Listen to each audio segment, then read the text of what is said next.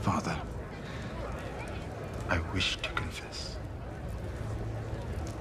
I wish to confess. You wish to confess? I saved you. I saved this city and all your worthless lives. I should have let Stannis kill you all.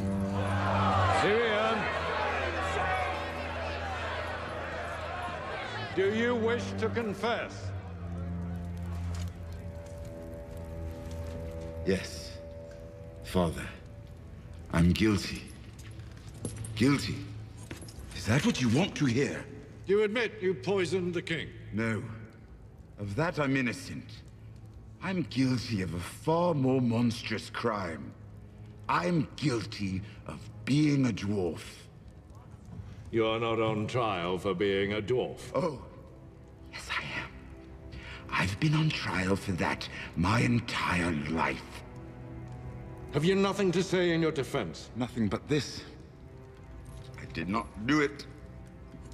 I did not kill Joffrey, but I wish that I had. Watching your vicious bastard die gave me more relief than a thousand lying whores. I wish I was the monster you think I am. I wish I had enough poison for the whole pack of you. I would gladly give my life to watch you all swallow it. Sir Meryn, escort the prisoner back to his cell. I will not give my life for Joffrey's murder, and I know I'll get no justice here, so I will let the gods decide my fate. I demand a trial by combat.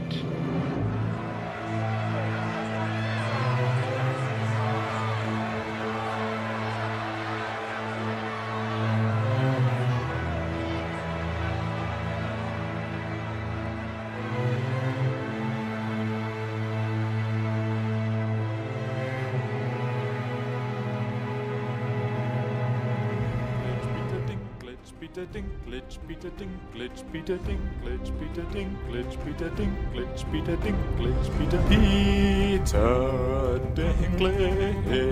Peter Dinklage, Peter Dinklage, Peter Dinklage, Peter Dinklage, Peter Dinklage,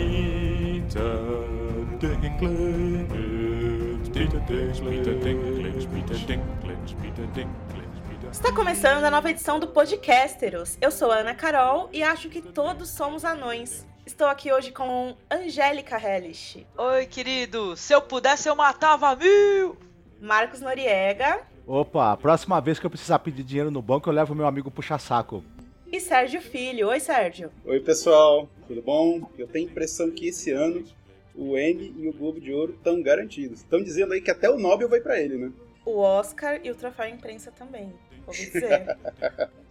Bom, nós começaremos a comentar esse episódio tão legal de Game of Thrones depois da leitura de e-mails e comentários.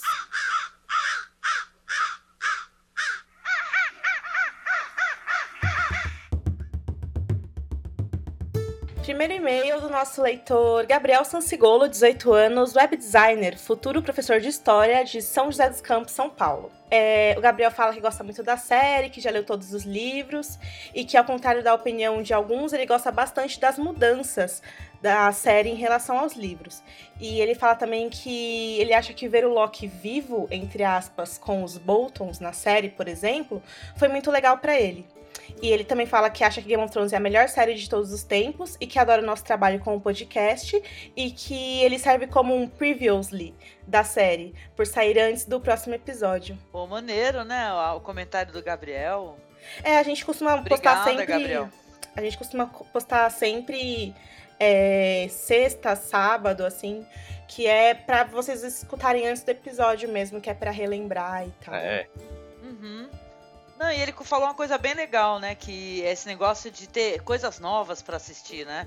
Pra não ser que ele copia a cola, né? Legal, concordo é, com o Gabriel. É o papel da adaptação fazer isso, né? A gente também acha legal, Gabriel. Um beijo e muito obrigado pelo e-mail. Valeu. Valeu, Gabriel. O próximo e-mail é do Pedro Ramos, que tem 19 anos e é ilustrador, mora em São Paulo. Ele, ele tem uma dúvida, na verdade, que mandou pra gente. Ele disse que acompanhou o site há pouco tempo e que gosta muito do, do, do mundo criado por R. Martin e fica muito empolgado em discutir sobre Game of Thrones com os amigos dele. Só que é o único que lê os livros, né? Como tem muita gente que passa por isso. Então. E aí ele tá perguntando se a gente, a gente pretende recrutar podcasters. Bom, Pedro, pra discussão dos episódios da série, que é esse podcast semanal que a gente tá fazendo, a gente já tem um time que já tá meio fechado, que é sou, sou eu, a Ana, o, Caco, a Angélica, o Marcos e o Sérgio, né? Que é bastante gente até. Mas futuramente a gente planeja fazer vários podcasters, vários podcasts, cara, sobre o Cavaleiro dos Sete Reinos e os livros que ainda faltam e tal, várias teorias e a gente planeja assim futuramente recrutar podcasters, então E assim, é que a. É que não sei se o Pedro sabe como é que é esse negócio de gravação de podcast, né? Que todo mundo fica usando Skype pra gravar, né? E às vezes já dá problema, né? Porque tem bastante gente online, né? uhum. Nossa, Pedro, você não tem noção como é um trabalho. A gente, a gente combina, vai, segunda-feira, enquanto o episódio tá fresco ainda, 10 horas todo mundo se reúne. Só que a gente sempre só começa a gravar meia-noite, porque até todo mundo arrumar o microfone, aí a inter- internet tá com problema, aí alguém cai, enfim. É, é complicado, mas a gente faz com muito carinho e quando a gente abrir vagas, com certeza a gente vai, vai chamar pessoas interessadas como você. Então fique tranquilo. Eu vou ler o comentário aqui do Hugo Kotsubu, de São Paulo. Hugo diz assim: no último programa, de- no último programa, vocês especularam se John iria se reencontrar com Bran. E no fim descobrimos que acertou quem disse que seria um quase, né? O Sérgio, não, o Sérgio é a mãe de Nadia e Westeros, cara. Eu até brinquei com ele. Então, a cena foi meio triste porque vemos o Bran gritando pelo irmão, querendo que esse, esse o visse, mas no fim decide ir embora e seguir sua jornada. Só que se pensarmos bem, foi bom o encontro não ter acontecido, já que John não tem se mostrado muito pé quente com seus parentes. Acompanhe. oh my god, vamos lá. Ned Stark diz que da próxima vez que se encontrassem, falaria sobre a mãe de, mãe de John. Sabemos o que aconteceu com o pobre ingênuo Ned. Ai, não lembra, meu querido. Rob diz que da próxima vez que se encontrassem, o John estaria todo de preto. Deu no que deu. Ó, tio Benjen. Ó, ó o tio Benjen. Tio Benjen também diz algo do tipo: Nos falamos quando eu voltar, e até agora não voltou. Olha só, é verdade que ele tá ah, pensando, né? Olha, já pensou se Bran se encontra com o John e na despedida rola algo tipo: Nos falamos de- na volta? Meu, adeus, meu, adeus, Bran. Pode ser que o John tá meio pé frio mesmo. Nossa. Aí diz então assim, ó, podemos então concluir que Bran tomou a decisão mais sábia. Continue com um ótimo trabalho, tanto no site quanto no podcast. Um grande abraço a todos. Valar Morgulis. E como todos morrem, não? É. A coisa tá feia, a coisa É. tá feia. Ma- Maneiro o comentário do Hugo. Pô, Genial. legal mesmo. É verdade, Hugo. Pô, eu tô reassistindo, né, a série. Comecei do primeiro capítulo e tal. Eu- aliás, eu recomendo muito a todos, assim, fazer esse exercício. Porque a gente já tá tanto tempo acompanhando Guerra dos Tronos, né? E às vezes a gente esquece. E muito do que a gente tá verificando hoje em dia, conversando, especulando, quando tu vê a primeira vez um personagem, como ele se comporta. E eu vi esse negócio daí do, do Ned, eu lembrei disso, cara. Eu falei, caraca, olha o Ned falando que vai, que vai contar quem é a mãe. Eu falei, putz, que merda. Nossa, total. Eu também, coincidentemente, tô revendo a primeira temporada. E é incrível como o Tyrion se apresenta e a gente vê que desde o começo a vida é muito difícil pra ele. A série criou uma ilusão de que as coisas estavam melhorando, quanto ele foi à mão e tal. E agora volta tudo de novo, assim, no episódio. É sempre legal a gente rever pra gente ter essa visão mais ampla da história, né? São só 10 episódios por temporada, é muito pouco, a gente acaba esquecendo. É, foi, a- tá é uma experiência muito boa de rever, viu? Recomendo pra todos que estão escutando. É, e não é à toa que o nome do cara é Jon Snow, né, velho? Pé frio mesmo. Pode escrever. Eu fico triste com esses, com esses reencontros, esses quase reencontros, viu, gente? Mas tudo bem, né? Fazer o quê? É, faz parte. Ó, eu fiquei vendo assim, muita coisa, né? Esse negócio de. Eu tava conversando até com o Marcos ontem, falei assim, rapidinho. Falei, caramba, o... até hoje eu fico triste porque o Sordiora não pôde reencontrar o pai, cara. Isso daí me deixa numa depressão muito foda? Nossa. E Angélica, na série, eu não sei se vocês chegaram a comentar isso no ano passado no podcast que vocês gravaram, mas nos livros ele pede pro Sam falar pro Jorah que ele o perdoava.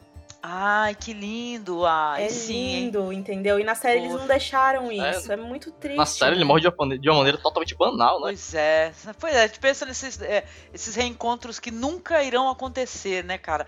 Quando ela dá adeus ela, ela, pros filhos ou as filhas que vão pra Porto Real, ela nunca mais vai ver as filhas, cara. Isso é, é terrível pra gente. Então rever os episódios assim é interessante. E a gente fica até triste, viu? Dá uma tristeza. Verdade. Bom, vamos para o próximo e-mail então. O Victor Tomé escreveu o seguinte pra gente: Admiro muito o trabalho de vocês todos no site, era um leitor mais assíduo, mas depois que resolvi virar mestre esse ano, é, ele fala que acabou de entrar para o curso de medicina na faculdade. Parabéns, Victor. É, ando meio sem tempo e os podcasts são um ótimo meio de continuar atualizado. Comecei a ver a série no ano passado e devorei as duas primeiras temporadas em uma semana para assistir a terceira na transmissão simultânea. O próximo passo, claro, foi ler os livros, que tiveram importância na minha aprovação no vestibular, porque toda vez que eu cansava de estudar, fugia para Westeros e depois voltava para os livros didáticos. E terminei a dança esse ano e tenho duas coisas para falar. Nossa, é engraçado, antes de comentar, é, continuar a ler o, o e-mail dele, porque muita gente, eu vejo que muita gente, galera que estuda medicina, direito e tal, eles falam que eles não têm tempo para ler os livros, né? Porque tem muita, muito material da faculdade para ler, ou do cursinho para ler, e o Vitor faz o contrário. A leitura ajudou ele a sentir-se mais produtivo, ou relaxar mais, né? Bem legal. A primeira coisa que ele diz é o seguinte: é, existem, a- existem sim adaptações ruins, como essa do, do timing ser pobre, mas elas são boas para criar surpresas. Lembrando que a segunda temporada mu- muda muita coisa do livro, principalmente no, no núcleo da área. Mas no fim das contas, até que se sai bem. E daí o Victor fala aqui uma segunda coisa, que é do núcleo da Dani, e a gente resolveu não ler aqui nos e-mails, porque tem spoilers. é, Mas a gente vai comentar isso no bloco de spoilers, Victor, então fique tranquilo, a gente vai voltar Sim. com esse seu e-mail no fim do podcast. Yes. É, eu até comentei durante o podcast, mas deve ter ficado na edição, né? Porque a abordagem não podia ser agora. Então é legal a citação dele. Porque eu sigo os comentários, viu? Ah, quem tá escutando a gente, pô, não deixa de, sempre que assistir o episódio, ir na parte de comentário com, com spoilers e tal, que eu me divirto com essas coisas aí. É onde eu fico, eu fico lá o tempo todo. eu adoro um spoiler de Game of Thrones, só pra vocês saberem. A Angélica típica imaculada que adora uma confusão, né, Angélica? Exatamente. Bom, legal, Victor. Muito obrigada pelo seu e-mail e um beijo enorme. O próximo e-mail é o do Flávio Gama, que é um músico de Salvador, olha. E ele fala que quando ouviu que o Got BR tinha raízes baianas, ficou louco. É isso aí, galera. Massa. Pra quem não sabe, eu, o Caco e a Lidiane somos da Bahia. E o Leandro também. Eu não citei o Leandro no podcast passado. E aí eu fiquei, putz, como assim? Mas tem o Leandro também, galera. É, o Leandro também é da Bahia, da, da Bahia, mas na verdade agora os dois estão morando em Aracaju, né? Só eu e o Caco que estamos morando em Salvador ainda. E aí o Flávio ele diz que acompanhou o site desde o início da série e fala que frequentava o fórum Eisenfari, que ele não sabe se tem alguma ligação com a gente. É, na verdade a gente a gente era meio que parceiro deles assim, mas a gente não chegava a, moderar nada lá, né? É, a gente divulgava o trabalho deles, eles divulgavam o nosso. Bem Exatamente. no comecinho, quando não tinha nada ainda, né? É, exatamente. Parceria, né? É. Sim. Agora eu nem sei a que, a que pé tá eles, eu não sei se existe ainda. Inclusive deu um problema aí que ficaram um tempão fora do ar, né? Aí ele fala que organizou um encontro de satarapolitanos que liam os livros e aparecendo, apareceram apenas duas pessoas, com ele três, né? De Salvador e uma outra do Rio. É, cara, é bem complicado mesmo. Eu e o Caco também já Nossa, tentamos cara. organizar encontros assim e tipo. Teve encontro que a gente organizou que só fomos eu, o Caco e mais duas pessoas também. Não Nossa, aqui em São gente. Paulo sempre tinha os Westeros Teco e era complicado, assim. Eu ó, no primeiro encontro do Westeros Teco que- do Westeros Tecos que teve, eu tenho amigos até hoje, pessoas que eu gosto muito, assim. E aí ele acaba falando a mesma coisa que foi o que o Pedro Ramos falou no, no e-mail que eu li anteriormente, que é que não tem muitas pessoas, não conhece muitas pessoas que tenham lido os livros pra conversar e tal, e que não tem com quem discutir diretamente as crônicas. E aí fala que o podcast é a forma que ele acha de conversar sobre os livros e tal, porque realmente conhece. Não, o Flávio é um fofo, ele sempre comenta nos nossos posts, não só no podcast, mas nos posts É sim, é, do site também. Ele é um leitor muito, muito bacana. com certeza. Flávio, você é sempre bem-vindo pra falar com a gente, sempre que quiser. A casa é sua, cara. Muito é, obrigada esse- pelo e-mail. É, vamos, vamos refazer o convite que a gente fez pro Pedro também, né? Que se quiser participar também do futuro podcast, as portas são sempre abertas aí. Cara, ele fala aqui no e-mail que a gente tem um senso de humor bronesco. Bronesco, né? Genial. Prefiro não saber o que dizer, hein, Flávio, mas tudo bem. Pô, eu sou muito fã do Bron, então vou tomar Ah. com um elogio. Né? Sim, eu também. diz também que vai procurar eu e o Caco nas redes sociais pra gente papiar. Pra gente papiar, né? Então, é isso É. aí, Flávio. Ô, Rafa, levem o menino pra beber. Beleza, um bom pronto. da árvore aí na cidade, Qualquer é dia-? Qualquer dia a gente marca. Pode procurar a gente nas redes sociais, sim. E é um abração, Flávio. Obrigadão mesmo, viu?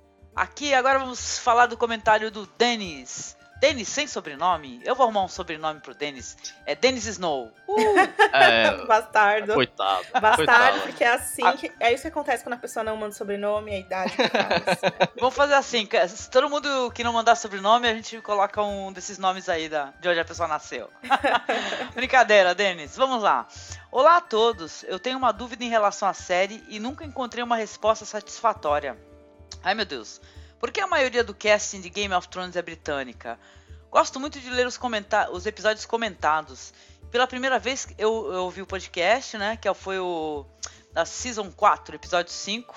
Dá os parabéns e manda muitos abraços. Obrigada, Denis, pelos seus abraços. Abração, Eu Denis. gostaria de começar respondendo aqui a, a pergunta do Denis. Eu tenho uma suposição. Que, por que, que o casting, a maior parte é britânica? Porque são atores fantásticos. Simples assim, ponto. Atores britânicos, tu, tu vai no casting, assim, é, é muita. Os britânicos com trabalhos sensacionais. Ah, Falando de novo do Neil Jordan, né? Que por sinal é um diretor britânico também. Maravilhoso, né? O Neil E Neil Marshall. vocês? Neil Marshall. Neil Jordan. é um outro diretor, não é britânico. Então, é, é, eu e o Rafa tava- estávamos conversando sobre o meio do Dennis Snow antes de começar a gravar aqui. E, Dennis, o Peter Dinklage, que é um dos atores principais da série, ele é americano, na verdade, né? Assim como o Pedro Pascal, que é um ator chileno. Tudo bem que ele entrou na série só agora. São os únicos que não são Mas- britânicos, né? Europeus. É, Mas tem uma galera, né? Gente de, de Roma, da série Roma. Sim, Ah. é porque, porque como Game of Thrones trata de uma de uma de um universo medieval, talvez pra conservar os sotaques, né, Pra dar mais mais pomposidade pra série, e também tem a questão das locações, né, Rafa? É, são locações que são mais para aquele lado da Europa mesmo. A gente tem a, a Islândia, a, a Irlanda do Norte, tem a Croácia também, que é mais pra lá, então acho que fica mais fácil pra, por questões de logística. É. A Michelle Farley, que fazia Catherine Stark, ela gravou cenas em Game of Thrones em lugares que ela brincava quando ela era criança, né? Nossa. Legal. É bem legal isso, né? E, mas assim, tem atores. É, é, é, deve- é o que eu tava falando pro Rafa. é, tem atores de várias partes da Europa, e pra você que é europeu ou até americano que tá mais familiarizado com a, com a língua inglesa, deve ser até uma experiência mais legal assistir Game of Thrones, porque você consegue distinguir os sotaques, né? O Jack Gleason, por exemplo, que faz o Joffrey, é irlandês. A Kirsten Van Houten, que é a Melisandre, ela é holandesa. Tem até o cara lá, o Yuri Kokolodov, que é o cara que faz o Steer, Magnados tem, que é Isso, russo e tudo. É, não dava pra chamar um texano, de repente, pra participar. Bom, último e-mail. É, Olá pessoal do Game of Thrones BR, eu me chamo Rodrigo Vieira, tenho 18 anos e sou natural do Piauí. Gente, adoro e-mails que vêm de longe da minha casa, eu me sinto mais perto de pessoas do Brasil inteiro. Uhum. Comecei a acompanhar o podcast faz pouco tempo, mas já não perco um episódio. Vocês são todos muito simpáticos e divertidos e eu adoro a voz do Rafa e da Angélica. Aí, pessoal. Oh, muito pessoas. obrigado. Muito obrigado, Rodrigo. Valeu, Rodrigo. Abração, cara, valeu mesmo. E daí, é, o Rodrigo fala: Só eu vibrei quando vi bravos na abertura e no logo no começo do episódio. Os efeitos ficaram lindos, cara. Parabéns eu pelo também. ótimo trabalho com o podcast e o site. Continue sem, continuem sempre incríveis. Uau! Uh, Incrível é você, Rodrigo. é isso aí, cara, valeuzão, pô. A abertura foi muito boa mesmo, né, Angélica? Nossa, eu vibrei também, viu? Vibrei mesmo, Rodrigo. Eu tô junto contigo. Acho que foi uma das aberturas mais bem feitas, assim, né, de, de um local. Muito assim. lindo. Teve até um sonzinho, né? Na, na hora que, que aparece. Na hora que aparece o, o gigante, faz um som, é maneiro. É, adorei. a moedinha girando também, passando pelos, Sim. pelos canais. né? Exato. Legal. Inclusive, isso a gente comenta mais daqui a pouco. Vamos logo para o cast, pessoal.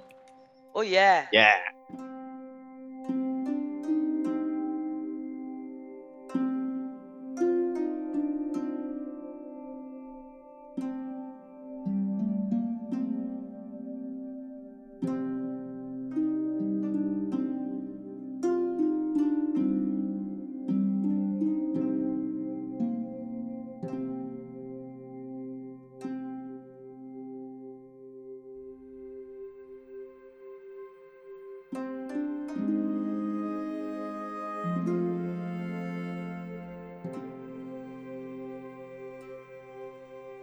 Pessoal, antes de começar a comentar esse podcast, eu queria comentar um, um probleminha de comunicação que houve no último podcast. Muitas pessoas ficaram muito bravas comigo, muito mesmo. Eu recebi uns e-mails assim de pessoas que eu não sei porquê, é, acharam um absurdo ter dito que a crítica e que os fãs odeiam Game of Thrones.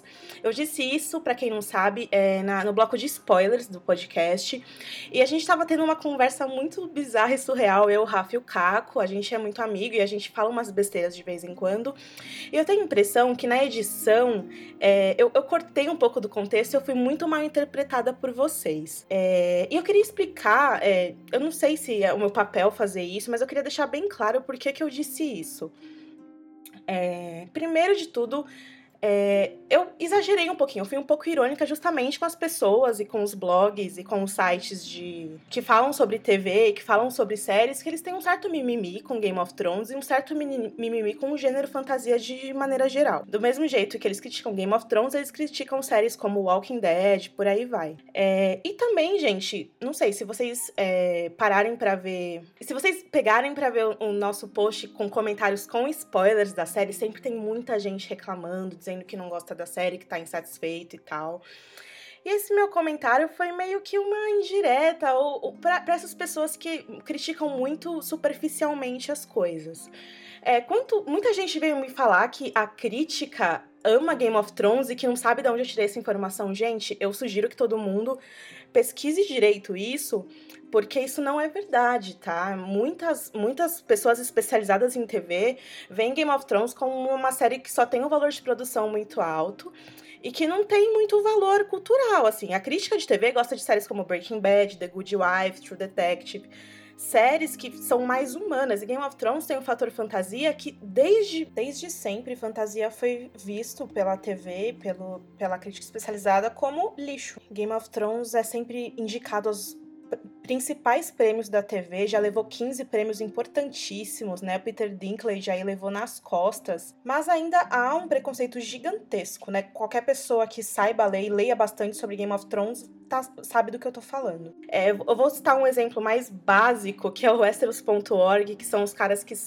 que, que, cobrem o trabalho do Aaron Martin há muitos anos e são os maiores especialistas nisso, eu diria. É, eles, o Hélio, que é o editor do site, ele não gosta da série. E toda crítica que ele faz de Game of Thrones é uma crítica muito ácida, assim, né? E o que a gente faz no Game of Thrones BR é o contrário. A gente fala muito bem sobre isso e tal. Eu só queria expor isso para vocês, que existe um outro lado de pessoas que não veem a série como nós que somos fãs é, vemos, né?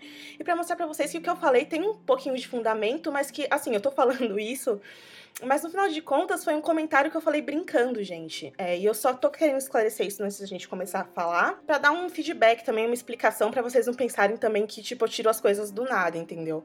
É, pra, vocês, vocês devem acompanhar, não sei se todos sabiam, né? A gente fazia também os podcasts sobre Game of Thrones, né? Desde a primeira temporada, a Ana participava, todo mundo aqui do do, do site, participava do Game of Thrones BR, e era muito complicado é, é para mim como editora, para alguém que agregava assim os convidados, é muita gente querendo participar, e eu sempre curti a parada de casa cheia, eu sou meio bagunceira mesmo, né?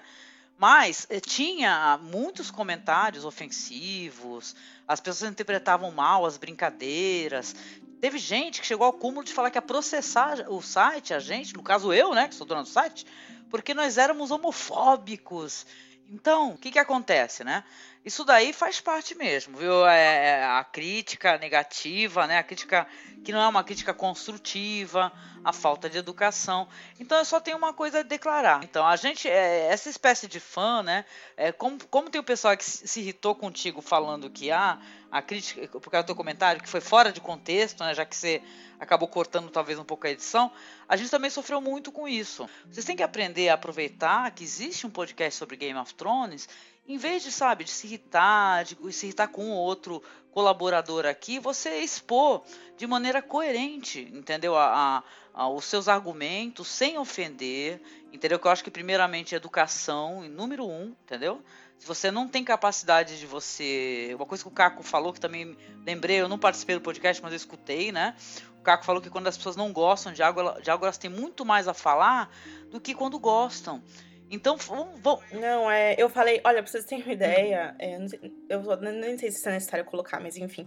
É, eu falei isso num- na área de spoilers, que é a área caótica. A gente, tava, a gente fez aque- aquele bloco, eu não sei se estou aquele final, escutei. ou final, é, ou a parte, mas a gente tava zoando e fazendo piadas internas, tipo, foi muito. Foi até, por isso que eu até tirei muita coisa, porque foi um momento nosso, assim, de amigos, sabe? Eu, E, ou seja, é- é- foi eu- A gente abstraiu total, sabe? Não tem por que a pessoa levar a sério isso. E assim, a gente, a gente falou durante quase duas horas, é, falando so- bem sobre as coisas e tal.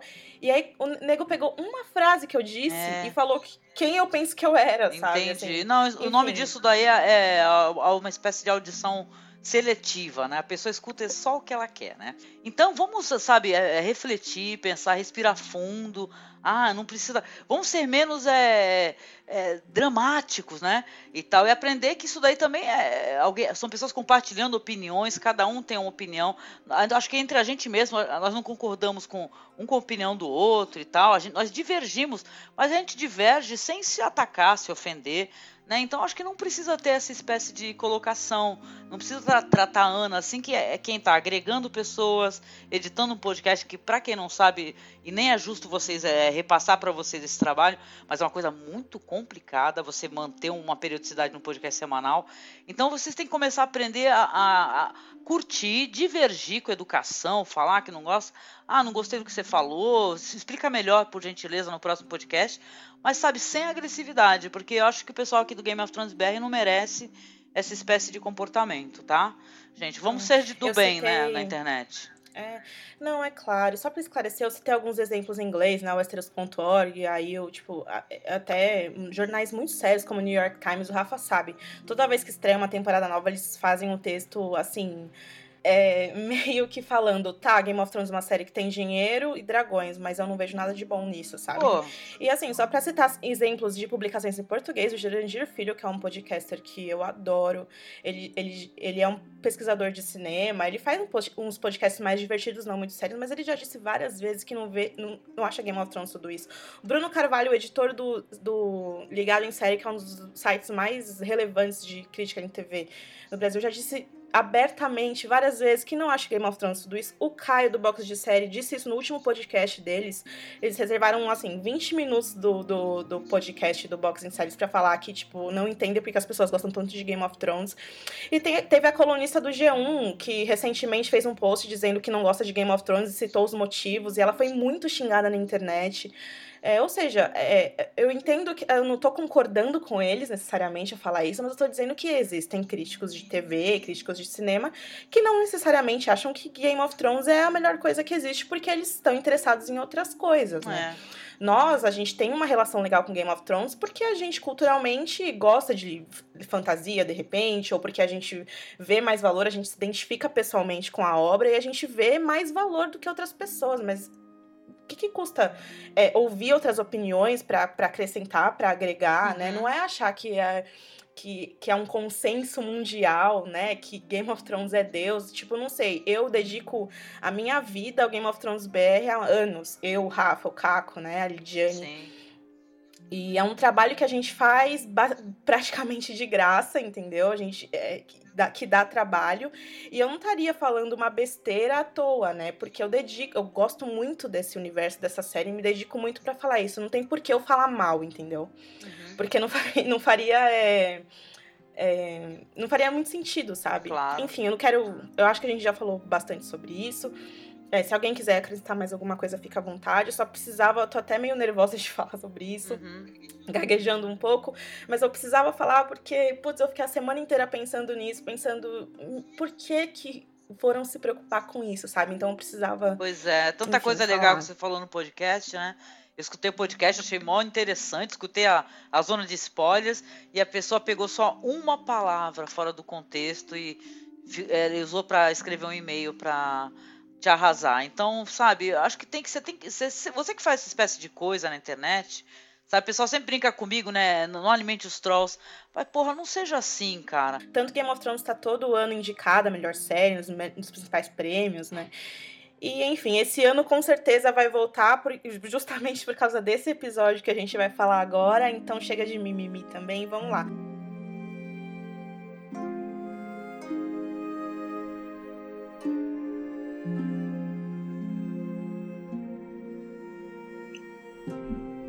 Então, pessoal, o episódio começa com uma maravilhosa visão da cidade de Bravos, né?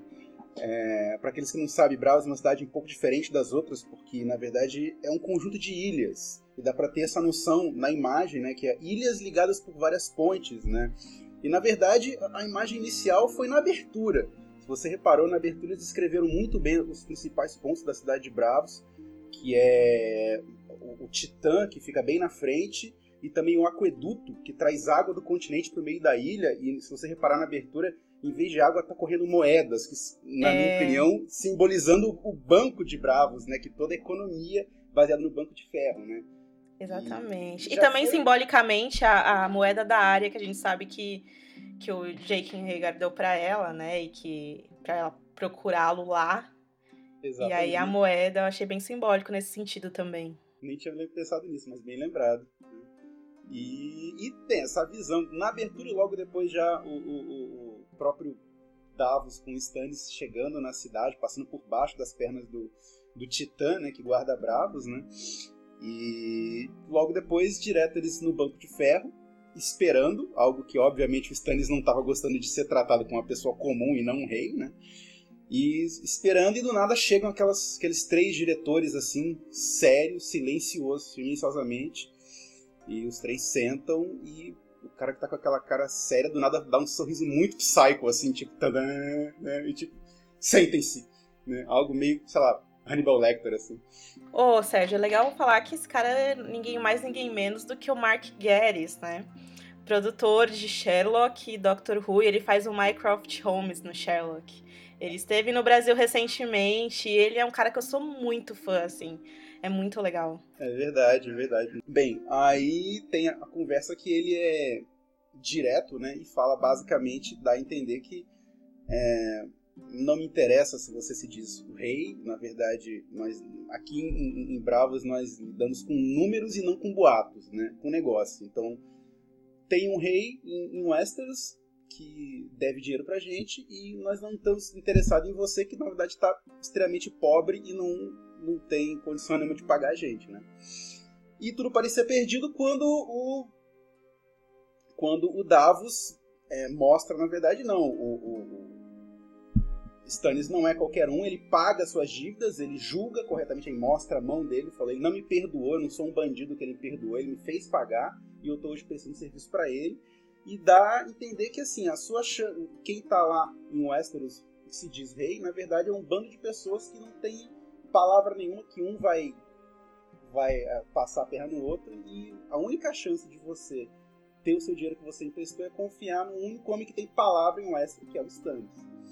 E a cena acaba, mas dá a entender que ele, o, o- o Bravos conseguiu se fazer ouvir. O Davos. Você Davos, falou Eu tô Bravos. falando Bravos. Duas vezes, Ai, gente, tem, tem que falar da atuação desse ator que faz o, o Lorde das Cebolas, né? Esse cara é O maravilhoso. Liam né? Cunningham, Ali- eu abracei ele pessoalmente quando ele veio pra São Paulo. Ele é um cara Nossa. muito.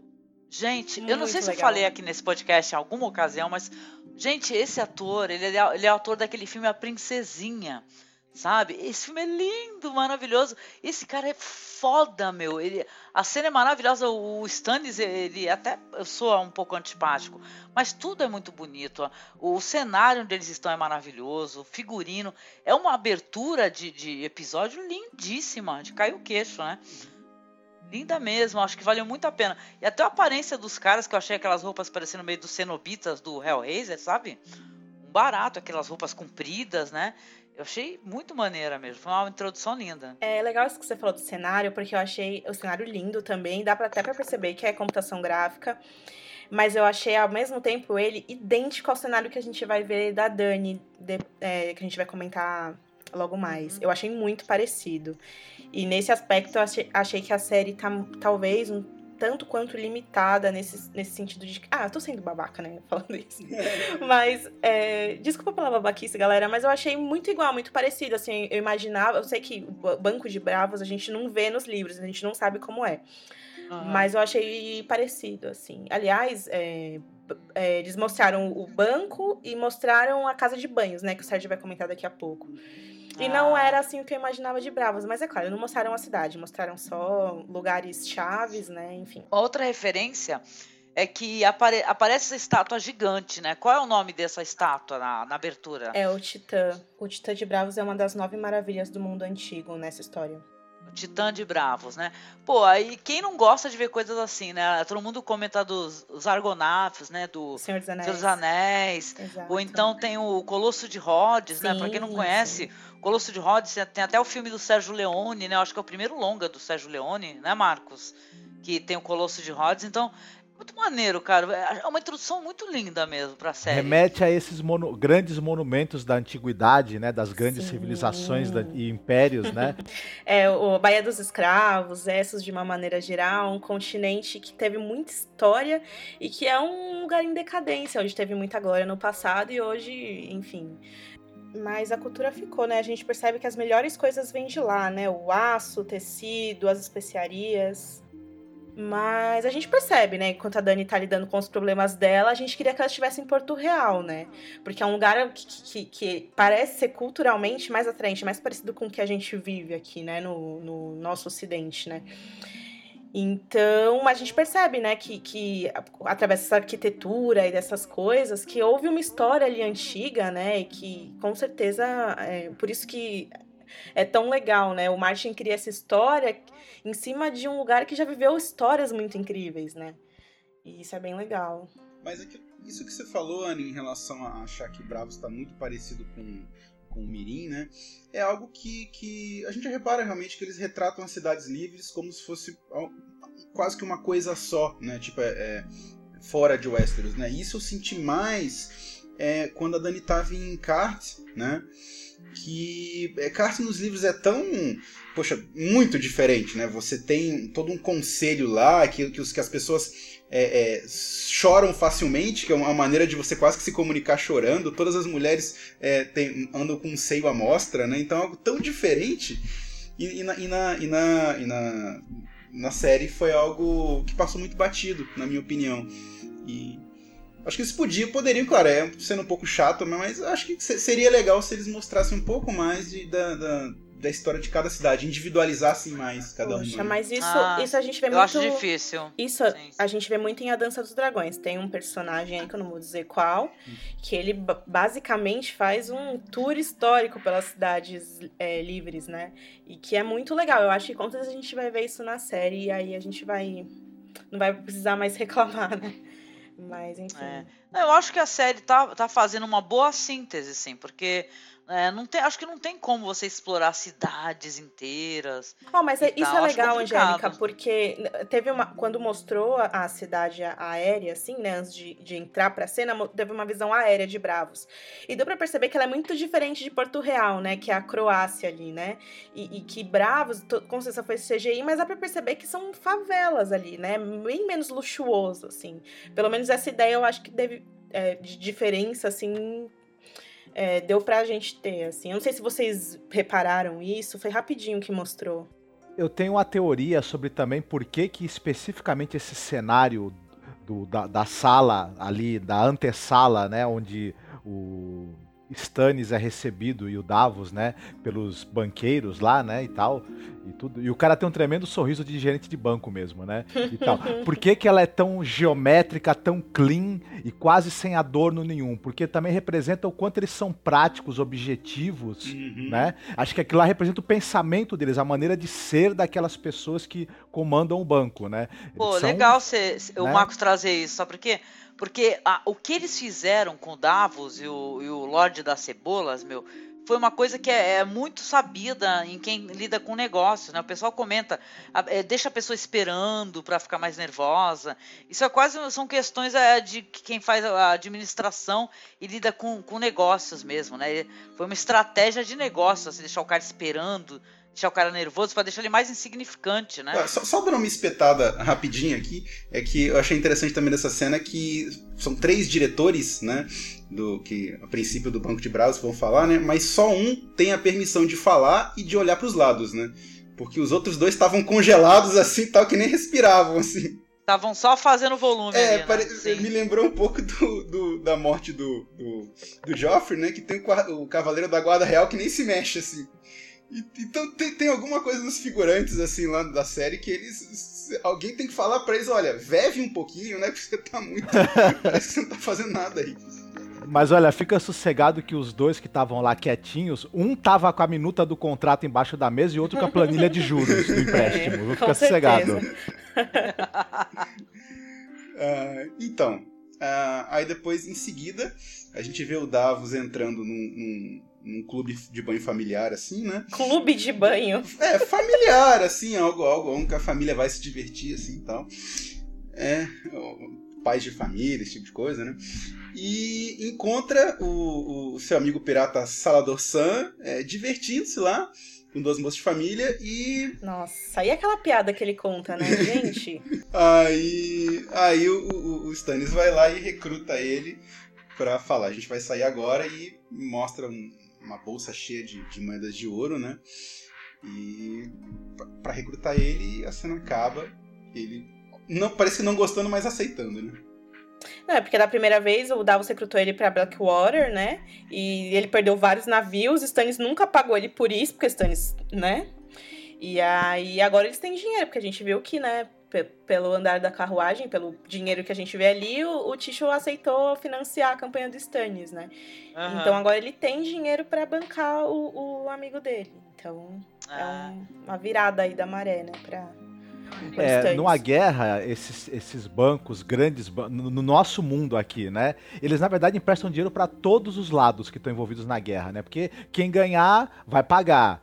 Quem perder vai ter que pagar os custos da guerra, vai precisar de mais dinheiro emprestado. Então, na verdade, o banco Nos não perde livros, nunca. o Banco de Ferro age exatamente des- dessa maneira que você está falando, Marcos. É engraçado porque o R. Martin pediu para que ele fosse é, abordado de maneira diferente na série, né? Então, eu achei muito legal a dinâmica deles, deles é, pechinchando, né? O Davos falando, quando o Tywin morrer, quando o Tywin morrer, é, não vai ter como. Ninguém. Provavelmente ninguém vai mais apoiar a causa do Tommen, porque os, os Lannister estão lá por causa dele.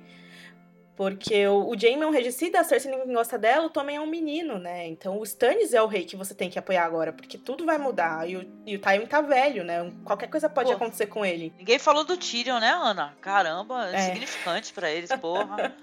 Caraca, o Tyrion, Tyrion, Tyrion no, no, no trono de ferro, caraca. Agora eu tô O torcendo. pessoal não lembrou porque não olhou para baixo, né? Maldade. mancada, mancada.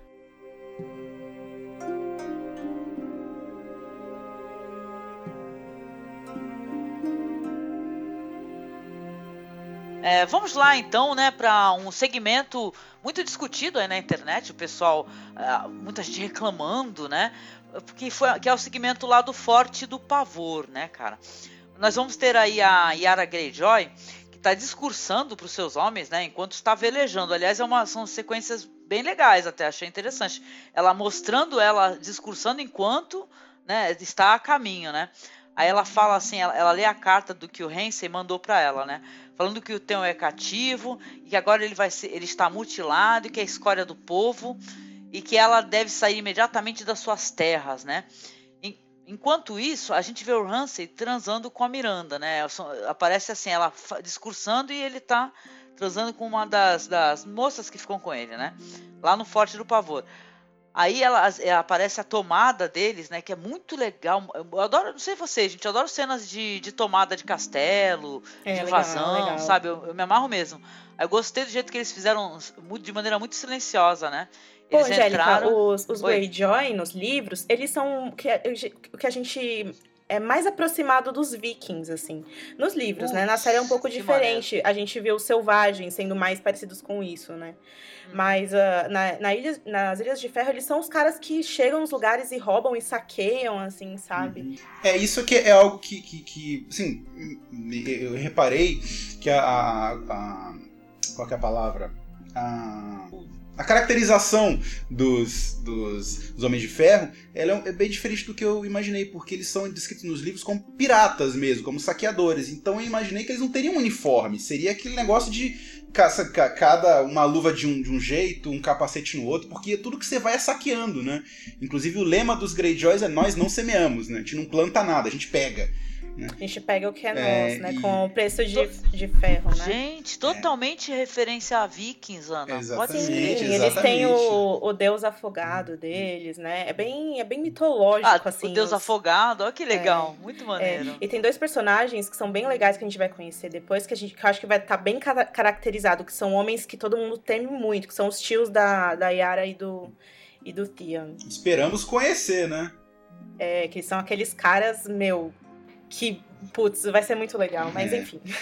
Ah, É, e e ah, isso quebra um pouquinho só pela questão do uniforme, que eles colocam um uniforme é, é, preto, né? Uniforme direitinho, bonitinho, todo mundo. É, eu, eu acho que então. isso quebrou um pouquinho. ah, não que seja um grande problema, né? Mas eu preferia ver eles todos com com a roupa despadronizada mesmo, assim, tipo Sim, pirata sem mesmo. dúvida. Camiseta do Corinthians, né, e tal, todo gritando, vou invadir essa porra. Não, é, e a Yara nos livros, que é Asha, né, nos livros, ela é uma puta de uma gostosa, assim, sabe? É, Ah, é? É, bem legal. Colocaram uma assim. mulher assim, não, não é, não é linda, né? Ela é meio feiusca, né? A, a- Ela transmite quando- força, ela não é bonita Sim. assim, né? Sim, é, Mas ela é tem um isso mesmo. maxilar forte, né, e tal. Ela tem um rosto duro, né? Isso é legal. Então a gente vê a invasão, cara. A gente vê os Homens de Ferro tomar o castelo de surpresa. Ela pergunta, né? Ela pega um guarda e fala: Onde é que está meu irmão? Né? Aí é, me mostra, me mostre as masmorras, né? As celas. Aí ele fala: "Não, Ele não está nas masmorras, né? E tal. Aí quando a gente vê o. Então que agora o Theon, ele chamado Fedor, né? E tal, que é Rick, né? Na série eu não sei se eles estão colocando Rick ou Fedor, né? Não... Estão colocando Cheguei a Rick. ver como é que- Na HBO estão colocando Rick, Rick, né? na legenda. Ah, que viagem. Então é estranho. Aí eles colocam é, é, Rick, então, em inglês. Mas ele se auto- auto-intitula Fedor, né? Aí ele tá dormindo junto com, no local onde estão os cães, né? Nas, Exatamente. numas gaiolas, né, cara? O, o fedor, porque o fedor, né? Fedor. Tadinho, porque porque não pode o- tomar banho. Ele não pode é tomar isso? banho e, e, o- e o Ramsay deixa ele pra dormir com os cachorros, comendo a comida dos cachorros. É, é descrito no livro, assim, na Dança dos Dragões, que ninguém consegue nem ficar perto dele, porque é um fedor, assim, assustadoramente nojento, sabe? Por isso Tadinho. que por isso que o Ramsay chama ele assim, é uma humilhação, é um, uma quebra, né, física que é assustadora, assim. Cara, eu tô fazendo umas macumba aí pra esse Rance aí, cara, que já. Puta, uma raiva que eu tô desse personagem. Mas assim, a gente vê o Theon, né, coitado, ele, ele deitado, os cachorros, uns cachorrões, né, e tal. E aí ela chega, né? Ele é assustado, ele olha pra irmã, né, e ela se identifica, né? E ele fala: Não, você tá mentindo, você tá mentindo. Ele começa a se recusar a ser resgatado. Mas se for parar pra pensar, ele tem até razão, né? Porque ela fala: Pô, eu sou a sua irmã, Yara. Mas não é, é Acha, né? Exatamente. Ele fala assim, quem é você? Não, não tem nenhuma irmã chamada Yara, não. A HBO mudou o nome. Então. Mas assim, né? Aí ele começa a gritar, começa a fazer maior, maior. Gente, eu não entendi, não entendi porque que ela não deu uma porrada na cara dele, assim, pra ele desmaiar, sabe? Pra ele parar de gritar, mas não adiantou nada. Porque aí começou a irritar os cães, eles acabaram latindo. Aí você escuta aquele barulho de sinos, né? Ao fundo, né? Eles, eles fazendo. avisando que estão sendo atacados, né? E daqui a pouco aparece quem, né? Na, na sala, né? O bastardo do Bottom, né? E os homens. E aí vem uma, uma luta, né? Ela, ela, ela fica segurando o, o Theon, né? E o pessoal lutando lá e tal. Porra, e eles iam conseguir, né? Vencer. Cara, só que no meio dessa briga, né? Que ela. Ele acaba. O Theon acaba fugindo de novo pra cela. E no meio dessa briga aí, o, o espertinho do, do, do bastardo do Bolton simplesmente fala. Fala assim, é, beleza, né? Você está com. Realmente, você, você tá quase ganhando, só que. E aí? Se eu soltar os cães, você é rápida? Né? Ele faz essa pergunta, você, vai, você consegue correr? Né? E aí a gente já tem uma outra tomada externa, que isso daí ficou meio chaves, assim, não sei se foi uma. não sei se foi uma boa escolha de. Sabe, coisa de. Tipo desses seriados de humor, né? Sei lá, né? Ficou meio é, humor involuntário, um pouco, na minha opinião. Né? Mas eu defendo a cena, vou, vou sair na defesa dela. Que aí ela já mostra ela, ela no barco, né? Ela sai correndo, senta no barco e, e fala: Vamos embora, vamos ao barco. Aí perguntam assim: E o seu irmão? Meu irmão está morto, né? Um negócio assim, ela fala, ele não está mais aqui, né? Porque ele se transformou em outra pessoa, né, cara?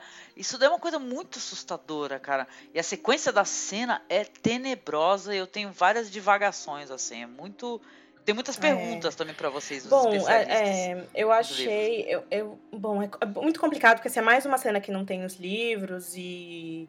Enfim, começa muito boa, mas o final ele é meio.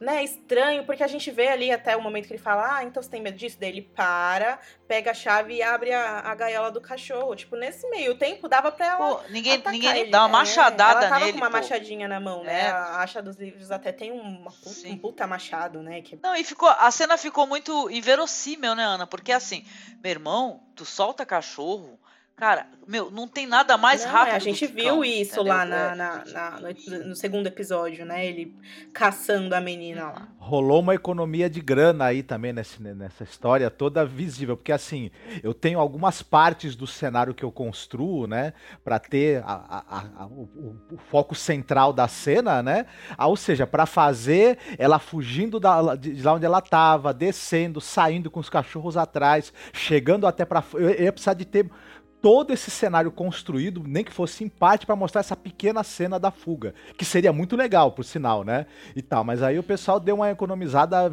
e também cachorros treinados, tudo, enfim. O custo aí do episódio já vai aumentando. Aí o pessoal deu essa economizada básica aí, né? Que eles fazem. Que, que- é, meio, que é meio já padrão em Game of Thrones, inclusive, né? né? Angélica, você falou que, que achou a cena meio cômica. Eu lembrei do- de uma cena de Simpsons, que eu acho que, que inclusive do filme dos Simpsons, né? Que eles estão na mansão do Sr. Burns. Aí o Abu fala: "Fa- faça o que, o, que tá no, o que está no seu coração. Aí na última cena, justamente o Sr. Burns soltando os cachorros e todo mundo correndo. Eles É sempre verdade, optam por fazer cenas de, de conflitos assim à noite, né? Deve É, estar em alguma sim. estratégia aí também Uhum. mascarar alguma coisa, defeito de produção. É, enfim. É, muita gente não gostou mesmo, né? O pessoal criticou severamente ter essa, essa incursão aí ao Forte do Pavor, achou desnecessário, achou que não foi relevante para a história, mas eu acho que tem re- relevância fundamental. Não sei se vocês me permitem aí é, continuar, né? Que aí eu já dou um segmento aqui. Aí de manhã o Hensei, ele dá ao Fedor, né? Como um presente pra, pela sua lealdade, um, um delicioso e quente banho na banheira. Gente, eu, eu achei que ia rolar algum um massacre da serra elétrica, sei lá, não tem serra elétrica em coisa, mas eu achei que ia rolar uma parada assim, né? Mas é, é uma, cena- foi uma interpretação desse menino que faz o Theon, que, cara, parabéns, eu quase que eu levantei. Tá maravilhoso, É tá. ele. Não, é que tá, porque por mais que tenha essas falhas, só a interpretação do Alfie Allen é maravilhosa, gente. Porque assim, é, muita gente até questionou, porque nos livros é assim, né, Angélica? Toda essa parte da tortura do Theon, que a gente viu na temporada passada, não tem. Corta pro, pro, pro Ramsay sequestrando ele em Winterfell. E daí a gente já corta pra ele nas celas do cachorro transformado, entendeu? E muita gente perguntou, não, te- não teria sido mais impactante transformado, igual é no livro, né? Não, eu acho que foi. Eu acho que o pessoal foi pensou muito bem fez direito na série. Porque ia ficar faltando uma. ia ter uma lacuna. Entendeu? Só que a gente teve todo. Olha, não foi muito, hein? Mas a gente teve todo esse processo. E o nome, o nome disso daí que esse rapaz está sofrendo é a síndrome de Estocolmo. Né? Sim. Aonde uhum. você, aonde o cara ele consegue fazer você se tornar dependente através do medo, para de acreditar em você mesmo e a, começa a amar a pessoa. É, a, irmã dele buscando ele, ele se recusando a acreditar porque ele pensou que fosse mais uma brincadeira do Ramsay, né? Eu me lembrei do 1984, né? Que o, o personagem ele é torturado da maneira mais bárbara possível e no final ele acaba descobrindo que ele amava, né? O, o Grande líder e o torturador, né? O É, grande terrível, irmão, né? Terrível. Mas é muito interessante, porque aí ele vai conversar com ele, vai, ele vai falar, olha, você pode se deitar, ele fica, você vê, que é bem o que a Ana falou, ele fica maravilhado pra ele poder, porra, tomar um banho, né? Ter uma coisa que é uma, até um escravo, sei lá, ele consegue tomar um banho, jogar uma água no corpo, ele, pelo jeito do que você tá falando, não, não conseguia tomar banho nenhum, imagina as condições que ele tava. E nossa, tava, além disso, ele realmente tava ferido, né? Quando ele tira a camisa, a gente vê que o corpo dele tá todo Sim. machucado. Não, o cara faz questão, né? Fala, tira tudo e tal. Não mostra, claro, pra gente ele é emasculado como ele tá. Mas é, cara, é é uma tortura mental, meu. Terrível mesmo, né? E quando ele, e quando ele senta, morrendo de medo na, na, naquela banheira, você vê que só o cara dá um passo na direção dele, ele já se encolhe. Entendeu? É terrível isso, é terrível. E o que ele fala no final, eu fiquei muito curiosa para saber como é que isso daí vai ser desenvolvido. Se é, se, não sei se é mais desenvolvido pelo no livro, creio que sim, né? Que ele fala assim: olha, você vai fazer um favor para mim. você me ama, né? Ele pergunta algo assim, você me ama? Ele, sim, né? E tal, né? Aí ele fala, então você vai fingir que é uma pessoa por mim. Aí ele pergunta, como assim? É, você vai fingir que é o Theon Greyjoy. Cara, isso daí foi de explodir o cérebro. Entendeu? Porque ele vai reconstruir o cara. Ele, ele, primeiro ele destruiu o cara, apagou quem era, e agora vai, vai, sabe, ele vai de novo convencer o cara é outra pessoa. Como é que vai ser desenvolvido isso daí nessa história? Muito interessante. Não, é justamente porque o, a, a estratégia dos Bolton é qual? É conquistar as terras que ainda estão em, em poder dos Homens de Ferro, né? É, que é justamente que a gente comentou no podcast passado, que no caso é Foscale. Fazer isso pelo pai ainda que ele não fez, né? Então, como é, como é que ele vai. Qual seria a estratégia para ele conquistar esse lugar que já está conquistado pelos Homens de Ferro, né? Que, qual, que papel que o Theon pode. Ele vai ter ali que confrontar o próprio povo dele. Como é que vai ser isso agora, ele transformado, né? Achei interessante, gente. Olha, eu sei que muita gente reclamou, né? Mas eu achei curioso, porque eu acho que precisava ter esse esse negócio de ah, eu, como, é, como assim o cara tá criando uma outra personagem, um outro tem um Greyjoy, né, cara? Porra, tem curiosidade. No livro, eu tenho um Greyjoy vai virar uma espécie de é, The Manchurian Cage Date lá, aquele filme lá do cara que sofre é... Né, Marco? Lembra aquele filme lá? O cara que sofre lavagem cerebral, cerebral né? é. Ô, Angélica, isso é legal que você falou, sabe? Porque no, no momento dos livros em que a, a Asha reencontra o Theon, que é uma outra, uma outra circunstância, ela não reconhece ele. Porque o fe... a questão do Fedor é o seguinte, ele é outra pessoa, entendeu? Depois de tudo, depois de tudo, tudo que aconteceu, quando ele é prestado em a dança, ele tá transformado em um homem magro, com cabelo branco, todo machucado, sem dente, sem dedos na mão, né? A gente vê que o, ele cortou o pau dele fora, mas no livro coisas muito piores acontecem. Ele é obrigado a comer rato do chão. Sinto, eu me sinto até ele mal, come, viu, gente? Come os próprios... Pelas coisas que eu falava dele, você acredita? É. Eu me sinto mal. Ah, eu, eu mal. não. É. Eu, se, eu, sempre tive um. Detestei esse personagem de todo o coração. Então, cada vez que o Ramsey pega ele, eu, eu ah. vibro. Muito não, bem. Eu sei que a gente tem que recordar, né? Que olha que coisa terrível que ele fez, né? Em, em, lá em Winterfell, né? Que ele, que, aquelas crianças queimadas, né? Foram é, filhos, de um vizinho, o que ele fez com aquele senhor idoso. É. Né? Lembra que ele não o conseguia decapitar? É. Muito triste isso. Né? Mas, caraca, o que ele tá sofrendo, né? Olha, sei lá. Não, o Martin, ele é um muito manipulador. Ele manipula o leitor, assim, o espectador de um jeito que a gente não espera. A gente começa a gostar do Jamie, né? A gente começa a ter sentir dó do, do Theon de um jeito que a gente não consegue controlar, né? E, e a gente tava falando do Ramsay, e eu acho muito legal a gente destacar que enquanto a, a, a, a Yara tava tentando procurar o irmão pelo, pelo que ele fez com o irmão, ele estava transando com a menina, né? A malícia dele, né? Em sobreposição com, com o desespero dela. E a gente vê que quando ele chega lá na, nas masmorras, ele tá com uma malícia no olhar, assim, de, de de matar alguém, de, ele acha divertido, né? Ele tava todo sujo de sangue, né? Ele, pelo jeito, não mostra pra gente, né? O pessoal poupou essas cenas. Mas ele dá a entender que quando começou a tocar aquele sino, ele já chegou lá arrebentando a boca do balão também, né? Tava todo sujo de sangue. O Ramsay é um sádico, né? Um sádico total, né? Ele é um Joffrey, só que, que sabe lutar, né? Ou será que o que na série vai desenvolver a perspectiva dele, né? Aí vai ser de explodir o cérebro, né? O que, que será? É, né? então, Jéssica, já pensou? É, isso que você falou é legal, porque o Martin já disse que depois da Dança dos Dragões não haverão mais criação de novos povos. A gente nunca vai ver o ponto de vista por exemplo, do Stannis, do Mindinho, do Vares, ah, porque não tem nos livros, ele já disse que não vai criar. Ah, que pena, porque isso é o mais legal que na, da, dos livros, o pouco que eu li, né, só li o primeiro livro da série, é tu poder ver pela perspectiva do personagem, né? Isso uhum. é muito uhum. engrandecedor né, para o conteúdo. Mas a gente percebe, não sei se nos livros é assim, que é, pelo menos na série é o que parece que você tem uns personagens que na verdade, por mais que eles sejam interessantes, eles são secundários e, e aos poucos ele vai afunilando né, a, a narrativa para que ela se centre naqueles personagens que ele considera os, realmente os, os importantes e que vão ter alguma chance de chegar no fim, né? É extremamente equilibrado isso, de, de eliminando, afunilando, porque esse episódio em especial não teve nenhum Stark, que são a força motriz da história, né? E mesmo assim uhum. foi um episódio muito forte, né? Muito bom. Caramba! Co- Até eu lembro que, não sei se a gente comentou no começo se- e tal sobre a audiência, mas caraca, eu não consigo nem entender esse negócio, porque, meu, foi um epi- episódio que da- daqueles que você você termina de pé, sabe? É. Foi bem conduzido, bem fotografado, né? É, o, a- a- o Game of Thrones, a série, ela tem alguns momentos ou alguns episódios que você percebe que tem uma condução meio burocrática, né? Principalmente quando é o, quando é o Alan Taylor, por exemplo. Mas esse episódio, ele foi sem dúvida, excepcional em, em todos os sentidos. Desde o aspecto da, da- da narrativa visual e tudo, até, a- até as atuações e a própria condução da história mesmo, que também o roteirista é um dos melhores, né?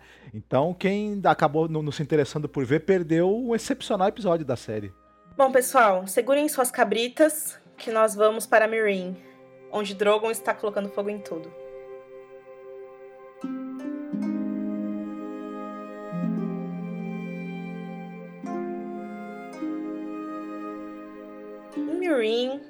Uma cena muito bonita que, aliás, eu não sei que eles estão filmando essa temporada com Red Dragons, né, as câmeras. E no começo dessa cena, que a gente vê o, o pastor ali cuidando das, cabra, das cabras dele com o filho dele, deu uma impressão, não sei se vocês tiveram essa impressão também, que a cena tava rapidinho, assim. Parecia que eles estavam filmando em mais frames, eu não sei. Vocês, vocês perceberam isso? Não, querida, não. Vou ter Não, que não reassistir percebi. mais uma vez. Então, porque essa foi a única. Eu assisti o episódio de domingo só uma vez, e eu tava é, zapeando a HBO e tava passando, só que tava passando dublado, aí eu não quis assistir de novo. E foi justamente nessa cena que eu percebi isso de novo. Eu não sei porquê. Mas enfim, voltando. A cena começa, nós vemos esse homem, uma cena muito bonita, vestido, né, como um oriental, cuidando das cabras dele, num pasto lindo, né, verde. Ele tá lá com o filho dele, um garotinho bacana, tal, e de repente um dragão negro, pra quem não conhece, Drogon, se levanta sobre o rebanho e incendeia todas as cabras, levando embora, né, arrebatando ali a refeição dele. E aí corta pra gente ver o pastor se apresentando pra Dani como um suplicante, né? Agora que ela é a rainha, ela tá ouvindo os súditos dela. E ele apresenta pra ela os ossos esturricados, né, do, do rebanho dela, o que, o- a devastação, né, que o Drogon fez com, com o... É, eu queria dizer, o- com o sustento do cara, né, que ele, que ele Sim. enfim. E aí a Dani tá sentada, né, lá no trono da pirâmide e tal, escutando, e aí ela se, se- é, entende que aconteceu e ela oferece o- uma recompensa generosa pro, pra ele, né, três vezes o preço do que ele perdeu. É, mas eu gostei porque parece que foi um episódio p- pra ver coisas é, por outras perspectivas, né? Porque tem a perspectiva, você começa, é, o cara ele entra, né, no salão e fala, ó, eu, eu orei por você, pela sua vitória, pela libertação do nosso povo, e ela tá com aquele sorrisinho que ela fica irritante, né, na cara dela de, ai, muito obrigada, eu sou diva, vou ficar aqui divando aqui no alto. Aí o, cara chega e mostra os ossos, né? Aí é, o pessoal olha intrigado, enquanto isso a, a, a, a, mu- a mulher vai traduzindo, né? A acompanhante dela vai trazendo, e ela fala, faz aquela cara, hum, entendeu? É, então. Olha só, né? o que E, e, tá nossa, é, falando da estrutura ali da, da, da, sala do trono, entre aspas, da, da pirâmide de Meereen, é horrível como aquele trono tá no alto e separa ela das pessoas, né? Pô, ela parece o Cusco daquele lá, o, a onda do imperador, cara. É, é Nova onda do E imperador. se a gente for pensar, é muito pior do que acontece em Westeros, né? O Trono de Ferro ainda é mais. é, quando tem essas audições com os suplicantes, é mais- algo mais próximo, assim. né? Bom, É, o, o, o trono fica bem alto e é é uma sala mais ou menos escura, né? Tem iluminação lateral, mas atrás dela você tem uma luz que parece uma luz de cor de fogo, né? Ela tá separada pela altura e ela tem um elemento em volta dela que as outras pessoas não sobreviveriam, né? bom, e aí a gente vê a próxima pessoa, né, chegando pra presença, a presença dela, né? O jovem nobre Risdar Zolorak, que é interpretado pelo ator Joel Fry. E ele fala pra ela que. Ele, esse personagem, inclusive, apareceu rindo e apontando pra ela quando no episódio Breaker of Chains, né? Ele era um dos nobres que estavam rindo dela do outro lado da pirâmide enquanto ela tava. Oh, É, safadinho, É, não lembrava. Antes, antes do duelo lá. E ele fala, né, que o pai dele foi crucificado no dia que ela entrou na cidade. Ele começa a implorar pra ela pelo direito de enterrar o pai. É, a Dani é dura no começo, né, contando que foram justamente os mestres que também crucificaram crianças, né, no caminho dela pra Meereen. E o cara super fofo, tímido, que eu acho que foi um. um é, a gente vê ele plantando a sementinha da dúvida, né? Justamente isso, que a gente vê que o semblante dela começa a ficar sério, assim, né? Ele fala, é, senhora, tudo que eu quero é poder enterrar o meu pai, né?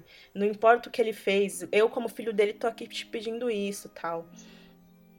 E aí ela começa a ficar triste e tal, e em certo ponto ela acaba permitindo que o cara vá lá e, e enterre o pai dela e tal, e a cena acaba assim. Ela, se ela não for inteligente, não sei qual vai ser o desenrolar.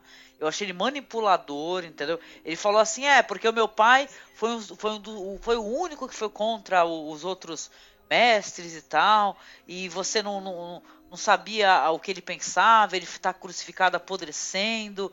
Eu acho que, né, é, ela ainda mais ela que não tem muita é, experiência como uma, uma, uma, alguém, alguém que administra né, um reino, né? Uma um governante, governante, né? Ela te, tem que ter alguém para dar bons conselhos para ela nesse momento, viu? É, porque a série, eu acho é, que a Mirin... série dá a pista. Primeiro a gente vê o cara rindo dela, e depois a gente vê ele com outro discursinho, sabe? Tudo bem que ele tava na cidade dele, tava vindo uma loira maluca gritando na cidade dele, querendo, né, impor uhum. ali. Ele pode estar tá falando a, a, verdade em certo ponto, mas eu acho que a Dani tem que ser mais cautelosa, né? É, Mirin é uma cidade que é diferente de tudo que a, a Dani passou até agora, porque a gente até conversou que foi fácil demais conquistar Mirin, né? Mas a questão de Mirin não é conquistar, a questão de Mirin é manter, é governar, né? Que é, é, é na verdade, é política. Né? É política pura e ela vai aprender como questões políticas, nem tudo é 100% certo ou 100% errado, você vai ter várias opiniões e você às vezes tem que dar, é, como é que é, os anéis para não perder os dedos, né? Que é, que é o conselho, inclusive, do, do, do só... Como é é? Barista, né? Que, que dá, que dá para ela que fala assim, ó, talvez você de, deva ter agora um pouquinho de clemência. Não por pena, mas porque aquelas pessoas eram poder político e econômico local. A partir do momento que você crucifica elas, você vai já fazer inimigos de pessoas que, obviamente, você vai ter que trabalhar, você vai ter que ter o comércio, você vai ter que ter. É, que é isso uma cidade vive, né?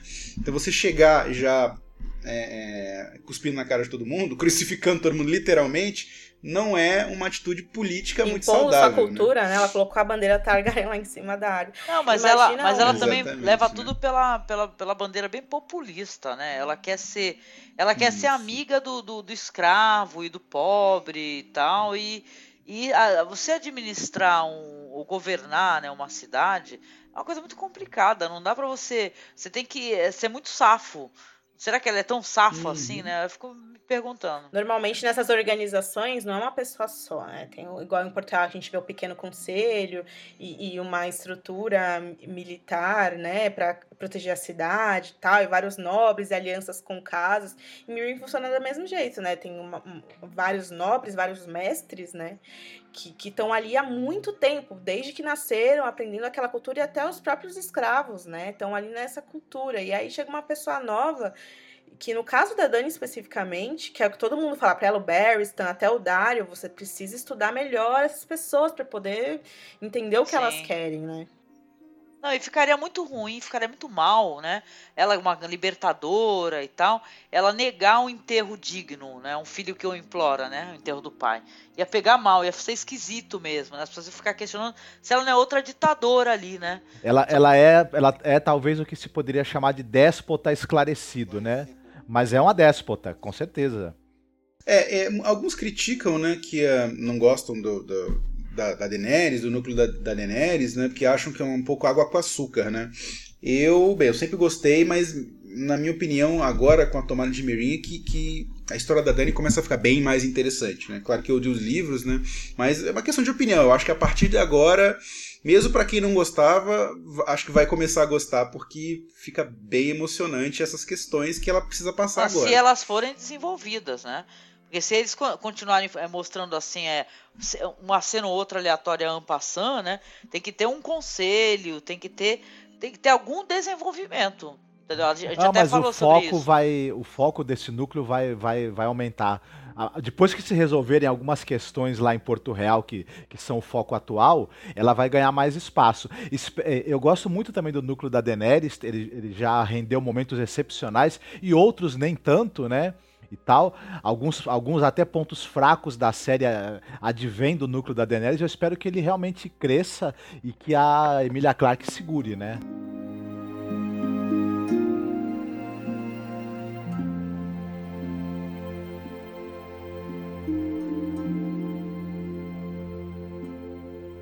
Em seguida, nós vamos à reunião do pequeno conselho é, do Tommen, né? Até onde eu sei, a primeira reunião onde o Oberyn Martel participa, né? E é bem interessante porque na hora que entra o, o Tywin, que é a mão do rei, todos levantam menos o Oberyn, que fica tranquilamente sentado, não fazendo a, a, a mínima questão de levantar. E, bem, começam a discutir alguns problemas, né? O Sander Clegane foi visto nas terras, falam sobre a Daenerys, que. Mas qual que é o problema dela? Ela tem. O problema é que ela tem 8 mil imaculados, tem a companhia dos segundos filhos e ainda por cima tem três dragões, né? Ainda tem a. a... O Jorah e o Barristan. É claro, deixa. Ele dava espetada que vocês deixaram ele. Ele escapar, né? Culpa de vocês que ele tá lá. Pô, é bem legal, né? Porque os caras falam, ah, o Jorah é nosso. Não liga não, porque o Jorah ele é nosso. nosso fofoqueiro lá. Informante. E aí o Varys fala, ele já não é mais faz tempo. E aí já é a, a, a deixa pra gente já entender que não é o Jorah que tá dando essas é, uhum. dedurando a, a, Dani, né? Porque, gente, Meu... no livro ninguém sabe disso. É, essas Quem coisas. Quem será que tá dedurando, gente? Eu tô muito curiosa com isso daí. Pois é, porque a impressão que dá é que, na verdade, Angélica, ninguém tá dedurando, porque eles fazem. É, na série, eles dão é, uma grandeza maior para as coisas, até por a, a Asha e o, e o, e o, e o e o Mindinho e o Stan chegarem tão rápido nos lugares, dá a impressão que é um universo menor, então as notícias podem chegar mais rápido, sabe?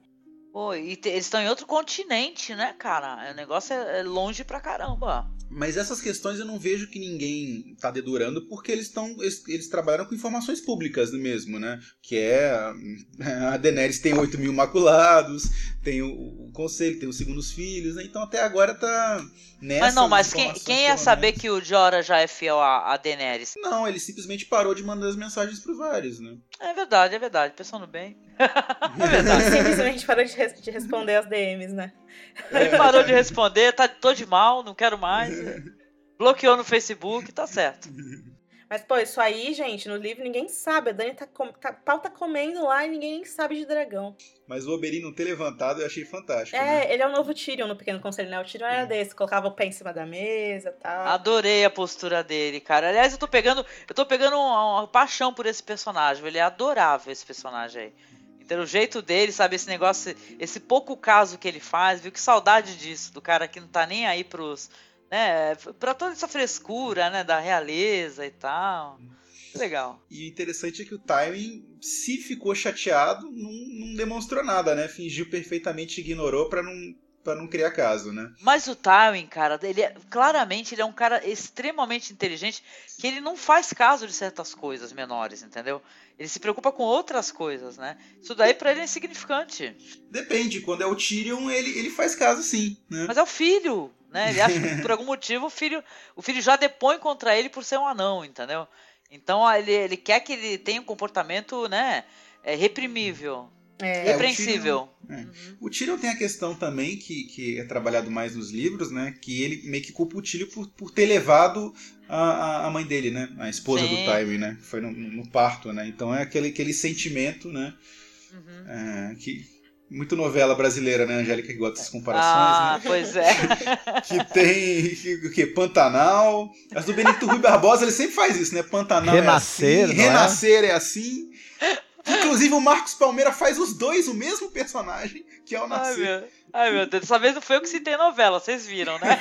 Ô, gente, é sério. A gente podia começar a fazer uns podcasts de novelas, assim, ia ser bem legal. Eu acho que a gente vai fazer o maior sucesso, rapaz, acho, de novela. Eu lembro quando o Marcos Palmeira nasce na novela Renascer e a mãe dele acaba morrendo, que Porra, a, a frase do pai é: tira daqui esse mardito, né? Tem até sotaque. Ah, já cara. não se fazem novelas como antigamente, né? Pois é. Não, mas foi legal ver o Pequeno Conselho novamente reunido, né, cara? Eu, eu sentia falta disso daí, dessas reuniões. A Cersei totalmente desnecessária, né, ali, né? Fazendo volume, né, também, né? Ela assim, ah, é aqueles dragõezinhos, é aquela menininha. Ela é sempre a pessoa parece que tá mais, né? Ela quer relativizar tudo, né? É. Ela fala, Ah, me "É, deu uma é- bronca também do Mace Tyrell, viu? Que puxa saco Quem tremendo. é esse, esse corvo esquisito aí? É Ô, um cara muito gente, estranho. é, Olha, o- é, é engraçado isso, porque os nobres dos livros eles têm muito mais importância nesses casos, né? Então, o Mace, ele tá sozinho ali agora que a véia foi embora, né? Mas nos livros tem mais Tyrells e também tem mais Dorneses ao lado do, do, do Oberyn nesses, né, dentro do, do- da, da, da Fortaleza Vermelha, né? Eles não estão sozinhos. Porque na série mostra só eles. E o Mace Tyrell da, da série, ele é muito caricato, né? Ele é muito tiozão, assim. Eu até já Não. falei isso, o ator. É, esqueci o nome dele agora. Ele disse em entrevista que ele não sabia que Game of Thrones era tudo isso. Que ele, tipo, chegou, falou as fa- falas dele. E que depois que ele gravou a quarta temporada, que ele chegou em casa, que ele foi ver o que era a história. Ele disse que ele gostaria de até ter feito diferente, assim. Ah, olha que interessante. E não, e parece que ele é meio menino de recados, né? Eu Fiquei com a impressão quando o, o Timing falou pra ele, é, vai ali, pega papel e lápis, faz favor. É. Ele é É tipo. verdade, né? Ele é, ele é o verdade. contínuo, né? Só falta ele sair gritando, contínuo é a sua mãe, né? Que nem o, aquele filme lá brasileiro lá. Como é que é? Filho da É, puta. Sete né? gatinhos. Exatamente. Me chama de contínuo, me chama de Me, contínuo. me chama de contínuo, me chama de contínuo.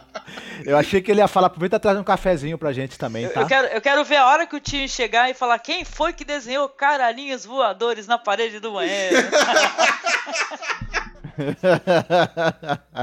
Vocês são malucos. O, o- eu acho que isso foi retratado mais pra dar, dar, uma, dar uma intenção de que quem manda mesmo no Tyrell é a Senhora dos Espinhos, né? Como é que é o nome da velhinha mesmo? Vovó Olena Redwine, né? É, então dá, dá, dá impressão, é mais pra dar essa impressão que quem manda mais é ela e ele não, não- é só um realmente um, um garoto de recados, assim, alguém manipulável, né? Mas assim, eu ia perguntar uma coisa, eu não lembro da relação dele exata. Ele é tipo o quê? Ele é esposo da vovó? Ele é pai da Marjorie, ele é filho da vovó. Ah, ele é filho. Eu pensei que era ele que ela pegou de jeito lá, ainda bem Não. que não. Ai, Angélica. que horror. Mas ele, na, na te- ele que seria o, o senhor mesmo, né? O Lorde do, dos Tyrell, né? Isso, é ele que seria o Lorde, mas não parece, né? Na prática não é, né? Exato. Na teoria é, na Que- prática não é. O Exato. negócio é matriarcal, maneiro, gostei. Legal, né? É, bem, em seguida, é, nós vemos um encontro do Oberyn com Varys, né? Que é bem interessante, né? Porque eles começam a conversar e o, o Oberyn fala que é bem vivido, que tem outros, outros ares porque viveu em outros continentes. Até fala que a maioria das pessoas é, nasce e morre na mesma na mesmo, no mesmo local, eu, eu escolhi viajar, conhecer, né? E é interessante que ele fala do sotaque. Você, você é de Essos, né? Você nasceu em Lis. Ele fala, "Ah, mas eu, eu perdi o meu sotaque há muito tempo, né? Eu, eu sou bom em reconhecer, inclusive, inclusive isso também nas pessoas, né? E começam as brincadeiras. O, o Varys fala, convida o, desculpa, o Oberyn convida o Varys a participar das suas festinhas, né? Lá no bordel é, que fala, você é eunuco, né? E você tem esse jeito meio afeminado, então você provavelmente gosta de, de, de homens, né? Ele falou, não, não, ah, então você gostava de mulheres antes de, de perder ali o seu brinquedo? Não, nunca gostei de nada, eu, eu não tenho é, é, é, desejos, eu acho que esses prazeres no mundo são ah, justamente o que eu vejo que corrompe as pessoas, né? Essa sede por prazeres e, e- e eu sou contra isso. E até ele pergunta, né, qual que é, qual que é o seu, seu interesse, o seu, o seu o seu prazer, né? E ele aí dá aquela visão assim do, do trono de ferro atrás, né? E eu não me lembro direito qual, qual a cena fala dele, assim, né? Mas dá, dá a entender que, bem, é o. ele ah, o- ele o faz trono, o melhor, né? ele olha, ele é o poder. É, O é tesão poder dele é o mesmo, né? poder, cara. É. E a cena termina assim, de um jeito bem, bem interessante. Cara, eu amo o Oberyn. Ele é, ele é tipo o rei das putiaria, né, cara? Porque ele mais pra frente ele vai até ser mesmo, ele fala. Porque ele é todo assim, pô, todo mundo gosta de alguma coisa. Fala aí, vá, tu fala aí, tu gosta de alguma coisa aí. Então aí tu- ele deixa, né? Todo mundo tem essa curiosidade em relação ao Mindinho. Porque não sei se é relevante, mas eu lembro muito quando eu li aqueles livros, sabe, de histórias eh, chinesas, dos eunucos, né? Chineses, que eram homens que tinham vida sexual. Né? O Marco sabe, porque a gente até comentou aqueles livros lá da PRS Book, né? E tal. Quer dizer que, porra, é curioso como, por que, que ele não tem nem- nenhum interesse sexual, né? Você fica se perguntando por quê? Porque os eunucos têm. E eram homens muito poderosos dentro da, da, da realeza. Por mais que ele goste de homem e mulher, ele jamais vai revelar, entendeu? Porque isso pode ser usado contra ele algum dia, né? O, o, o Varys, ele é um cara dissimulado, né? É, em- embora ele, ele não aparente ser o canalha, né? Que o Mindinho é, né? O canalha até assumido, né? E traidor. Mas ele também, ele, ele, ele não... Como a Ana mesma disse, ele, esse papo furado dele que ele não, não se interessa por nada, ele só quer o bem do reino... Hum, é ruim, hein? Ele não quer é, revelar as intenções dele, evidentemente, e mas ele tem um plano na cabeça dele, ele deseja sim alguma coisa, ele tem um objetivo sim, só que ele não vai revelar para ninguém. E, e ele também utiliza as pessoas para obter o objetivo dele, né? Sem, sem, sem, sem travas morais, igual o Mindinho, né? Que ele tanto critica, por sinal, né? É engraçado porque eu tenho uma visão bem oposta, porque no começo eu achava isso dele, eu achava que ele era político como o Mindinho, como os outros, né?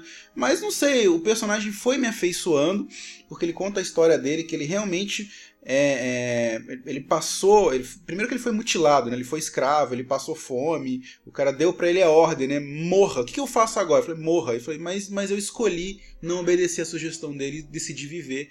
Então a impressão que ele dá é que, bem, posso estar sendo inocente, né? Mas que ele, ele viu realmente como a ganância é, faz todos os males porque por qual ele sofreu, então parece que ele está tentando manipular os pauzinhos para pelo menos colocar um líder de verdade em Westeros e É, reduzir um é pouquinho das, das injustiças. né? Eu acho que a questão, a gente também acha que ele não é igual ao Mindinho, porque o Mindinho só tem um Mindinho, né? Pra você ser um Mindinho, só pode ter um de você. Mas ele é, É. um cara muito inteligente que tem seus segredos também, assim, né? Sim. Uhum. Não, Eu lembro uma. Um, o pessoal até colocou esse meme aí na internet, né?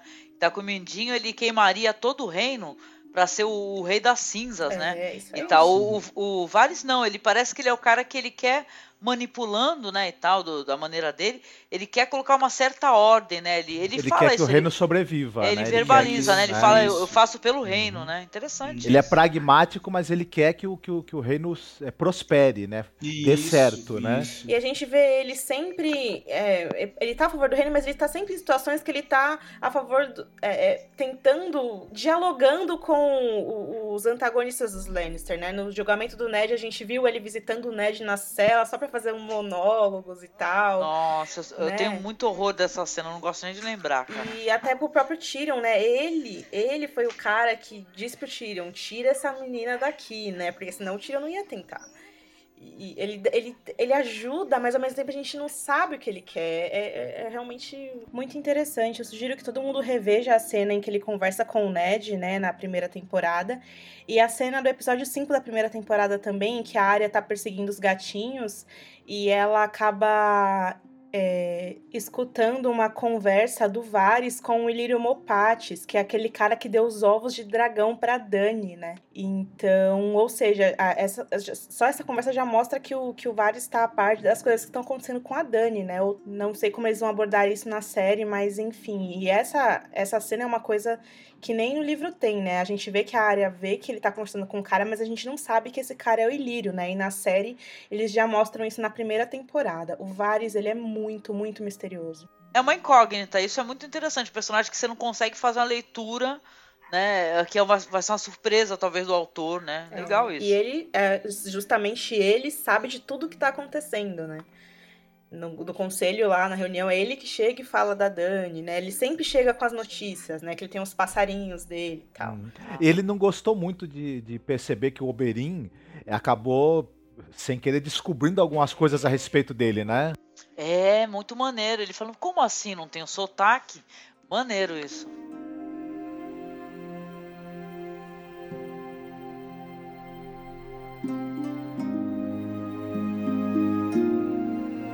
Pois é, vamos lá então, vamos voltar novamente a Porto Real, né?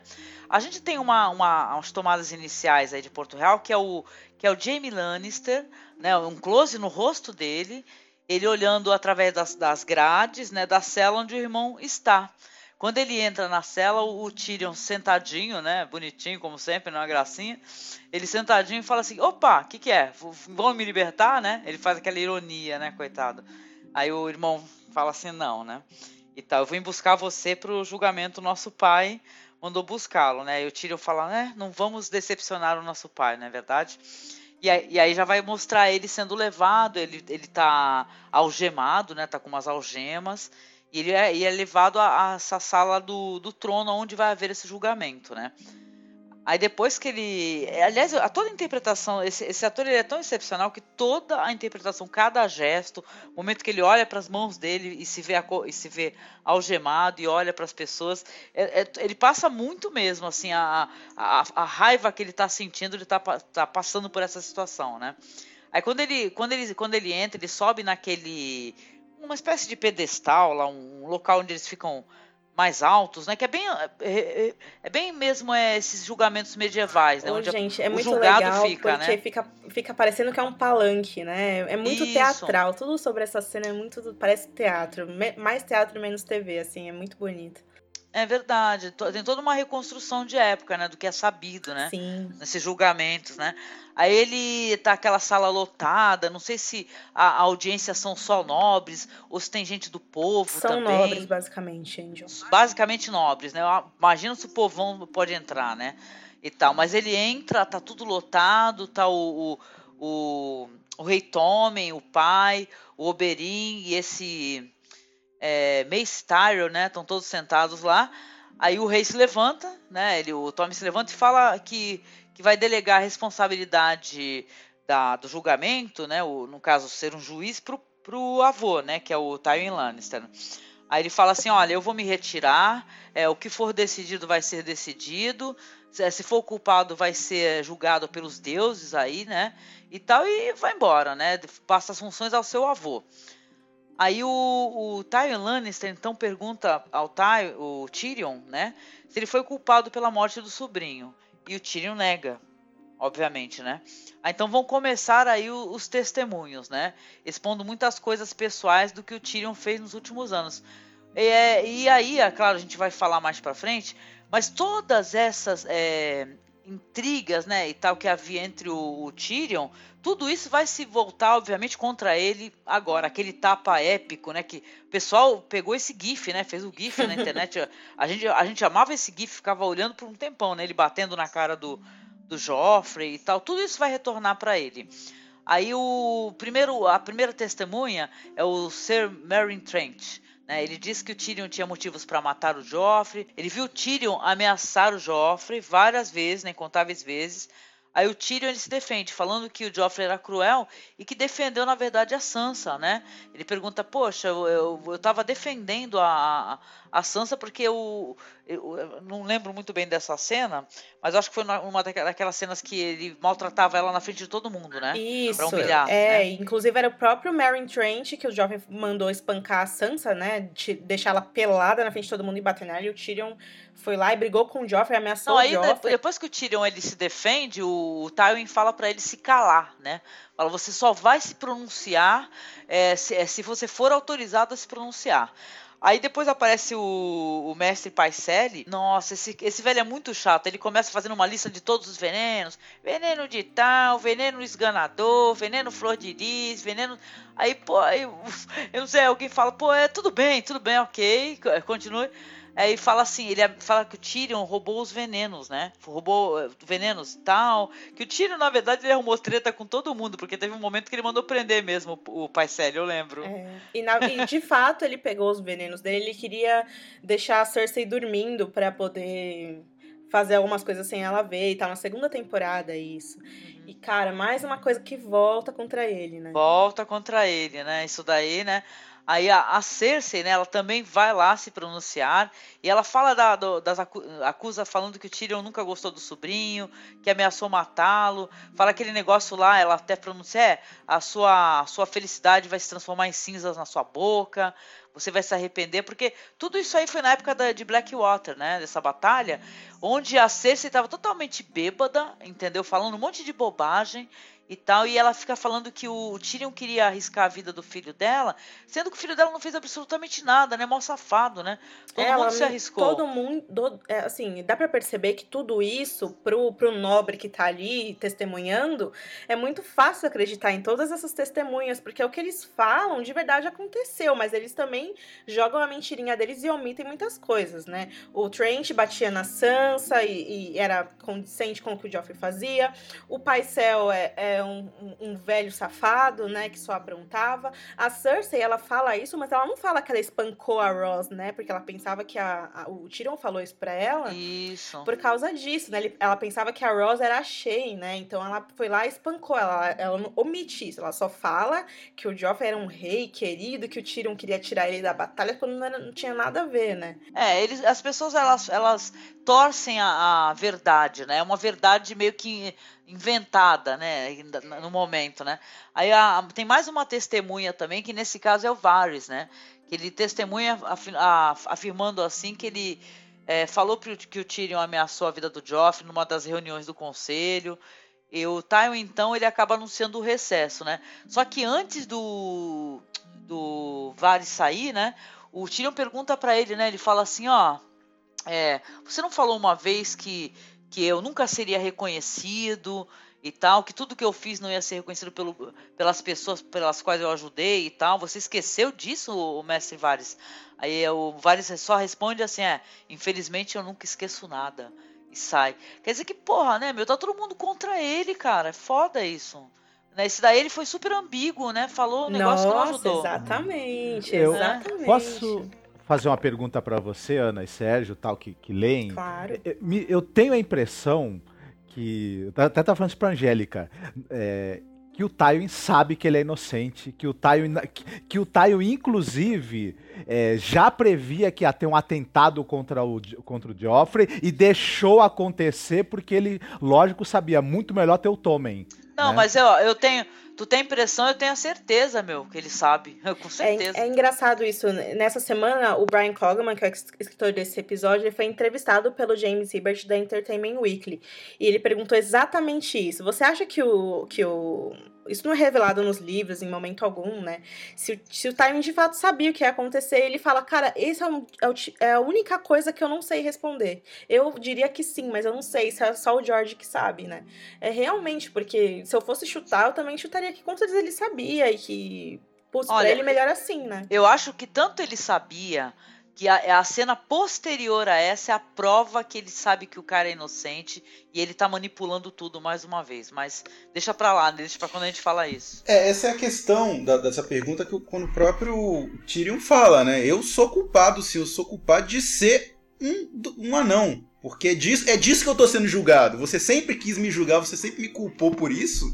E agora eu tô sendo acusado disso. Então eu sou culpado, eu sou um Gente, não. nossa, a gente tá falando isso, mas a gente não tá falando do ponto de vista do Tyrion, né? Que a câmera sempre volta para ele. O Rafa, o Rafa caiu, gente. Ele não vai poder conversar com a gente, mas ele disse uma coisa para mim depois desse episódio que é muito verdade. No casamento do Joffrey, a câmera era muito caótica, mostrava várias coisas acontecendo ao mesmo tempo, mas nesse episódio especial, a gente pôde ver o ponto de vista de cada personagem de uma maneira muito mais, assim, é, um ritmo muito melhor melhor, assim, né? A gente via, assim, o, o que o tio sentia cada vez que alguém mentia, cada vez que alguém falava alguma coisa, né?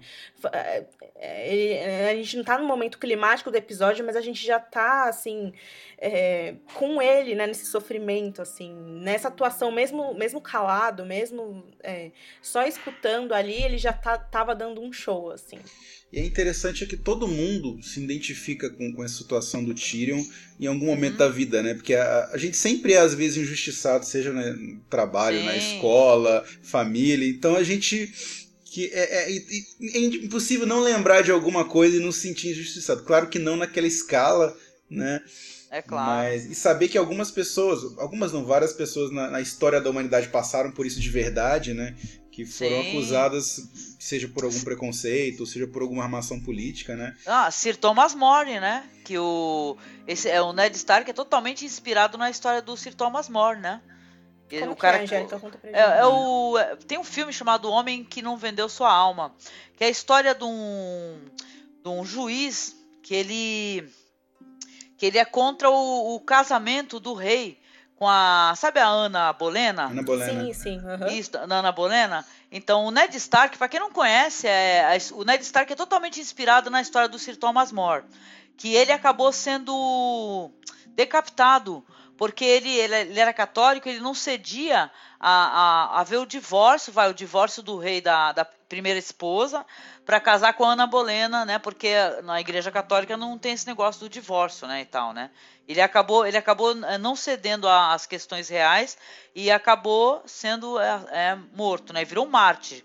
É uma espécie até, inclusive, de santo dos políticos, né? Acho que é patrono dos políticos, né, e tal.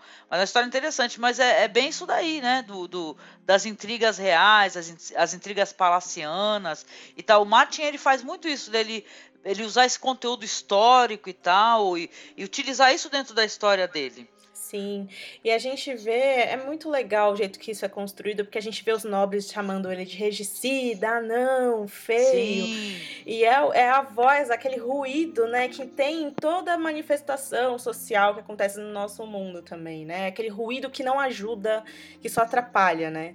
Uhum. Porque, poxa, ali tem os três juízes, né? A gente vê que o, o, o Mace Tyrell é um, um tiozão, o Tywin com certeza tá tramando alguma coisa ali.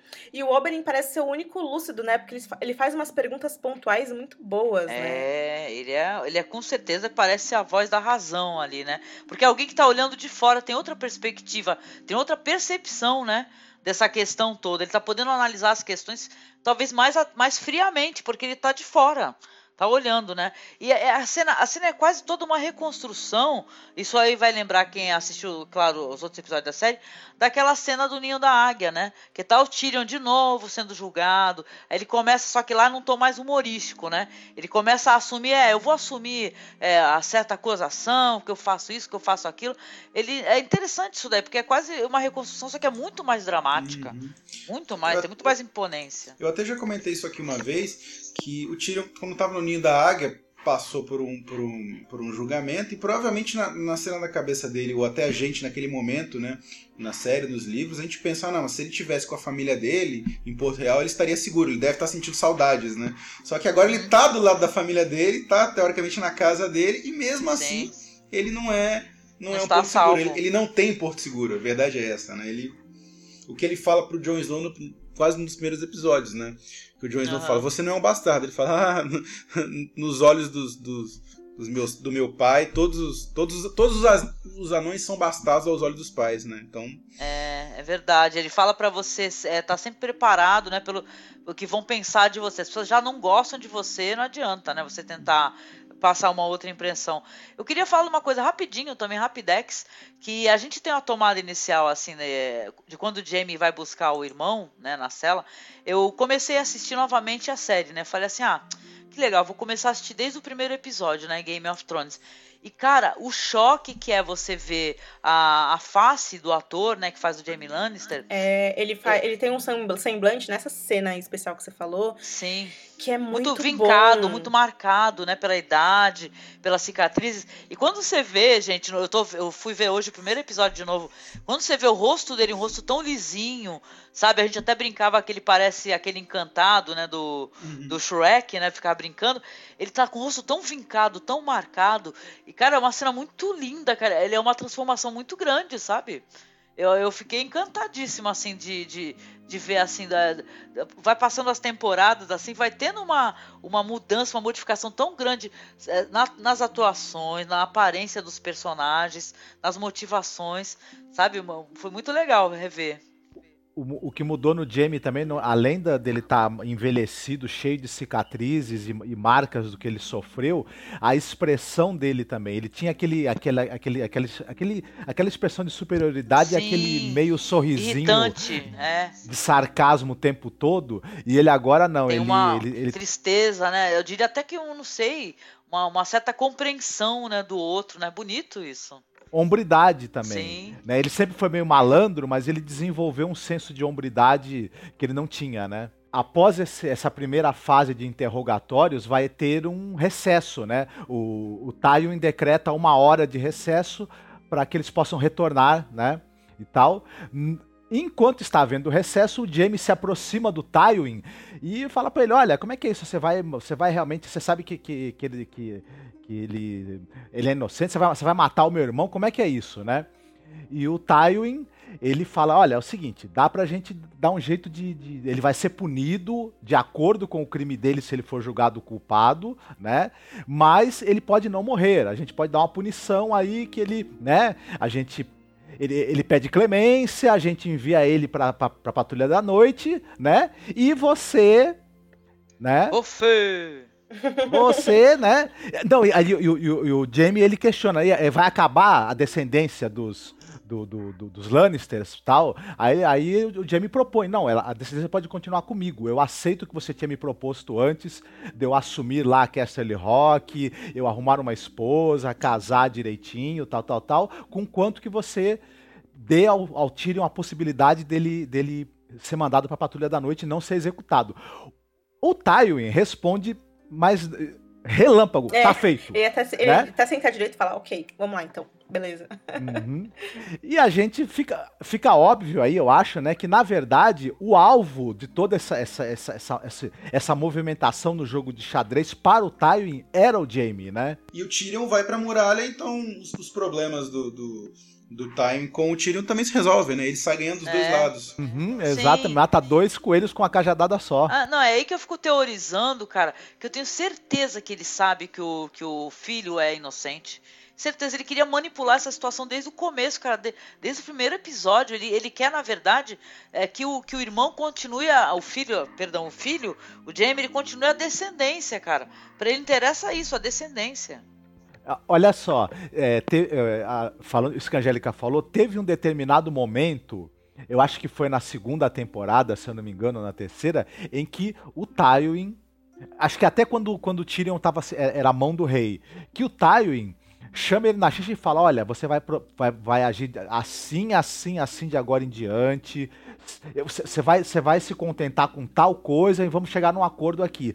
Num outro momento, ele também fala pro Jamie, até, até no momento, acho que na, na, primeira cena em que ele aparece, que ele fala: olha, você vai ter que assumir o seu lugar na família, fazer o que esperam de você. Na verdade, os dois filhos fizeram o contrário do que ele queria, né? Não, não obedeceram. Uhum. Agora ele achou uma maneira é. De botar os dois, cada um no seu devido lugar e fazer o que, fazerem o que ele quer, né? É verdade. É, manipulá-los. Inclusive, aquela fala que ele fala que ele tá pobre, muita gente levantou isso, né? Ele só falou isso, talvez, pra Cersei aceitar casar com Loras, né? Agora que ela tá pobre. Então, é justamente ele manipulando todo mundo ali. A gente não sabe se esse dele tá pobre ainda é, é, é uma manipulação, é verdade mesmo, mas dentro desse contexto poderia até ser, né? Sabe o que é engraçado, gente? O julgamento do Tyrion no livro, ele dura três dias. Então, é, é, é, é muito mais sofrido pro Tyrion, assim, sabe? E, e é mu muito mais pessoas vão lá e, e, e essa é, é, o clima é muito tenso, né? As pessoas ficam xingando ele lá na série e tal. E no livro é muito mais até humorístico, assim, né? Porque toda vez que alguém fala alguma coisa do Tyrion ou chama ele de algum apelido, todo mundo ri, assim. Inclusive é, os juízes é, é muito mais, talvez até mais humilhante nesse sentido, né? É que no livro fica mais claro de que é a Cersei que está manipulando tudo, né? Tipo, a inimiga mesmo é a Cersei que, que plantou todas as sementes. Na série, na série pareceu mais, como a gente tá falando, parece mais até o timing, né, do que, do que a Cersei.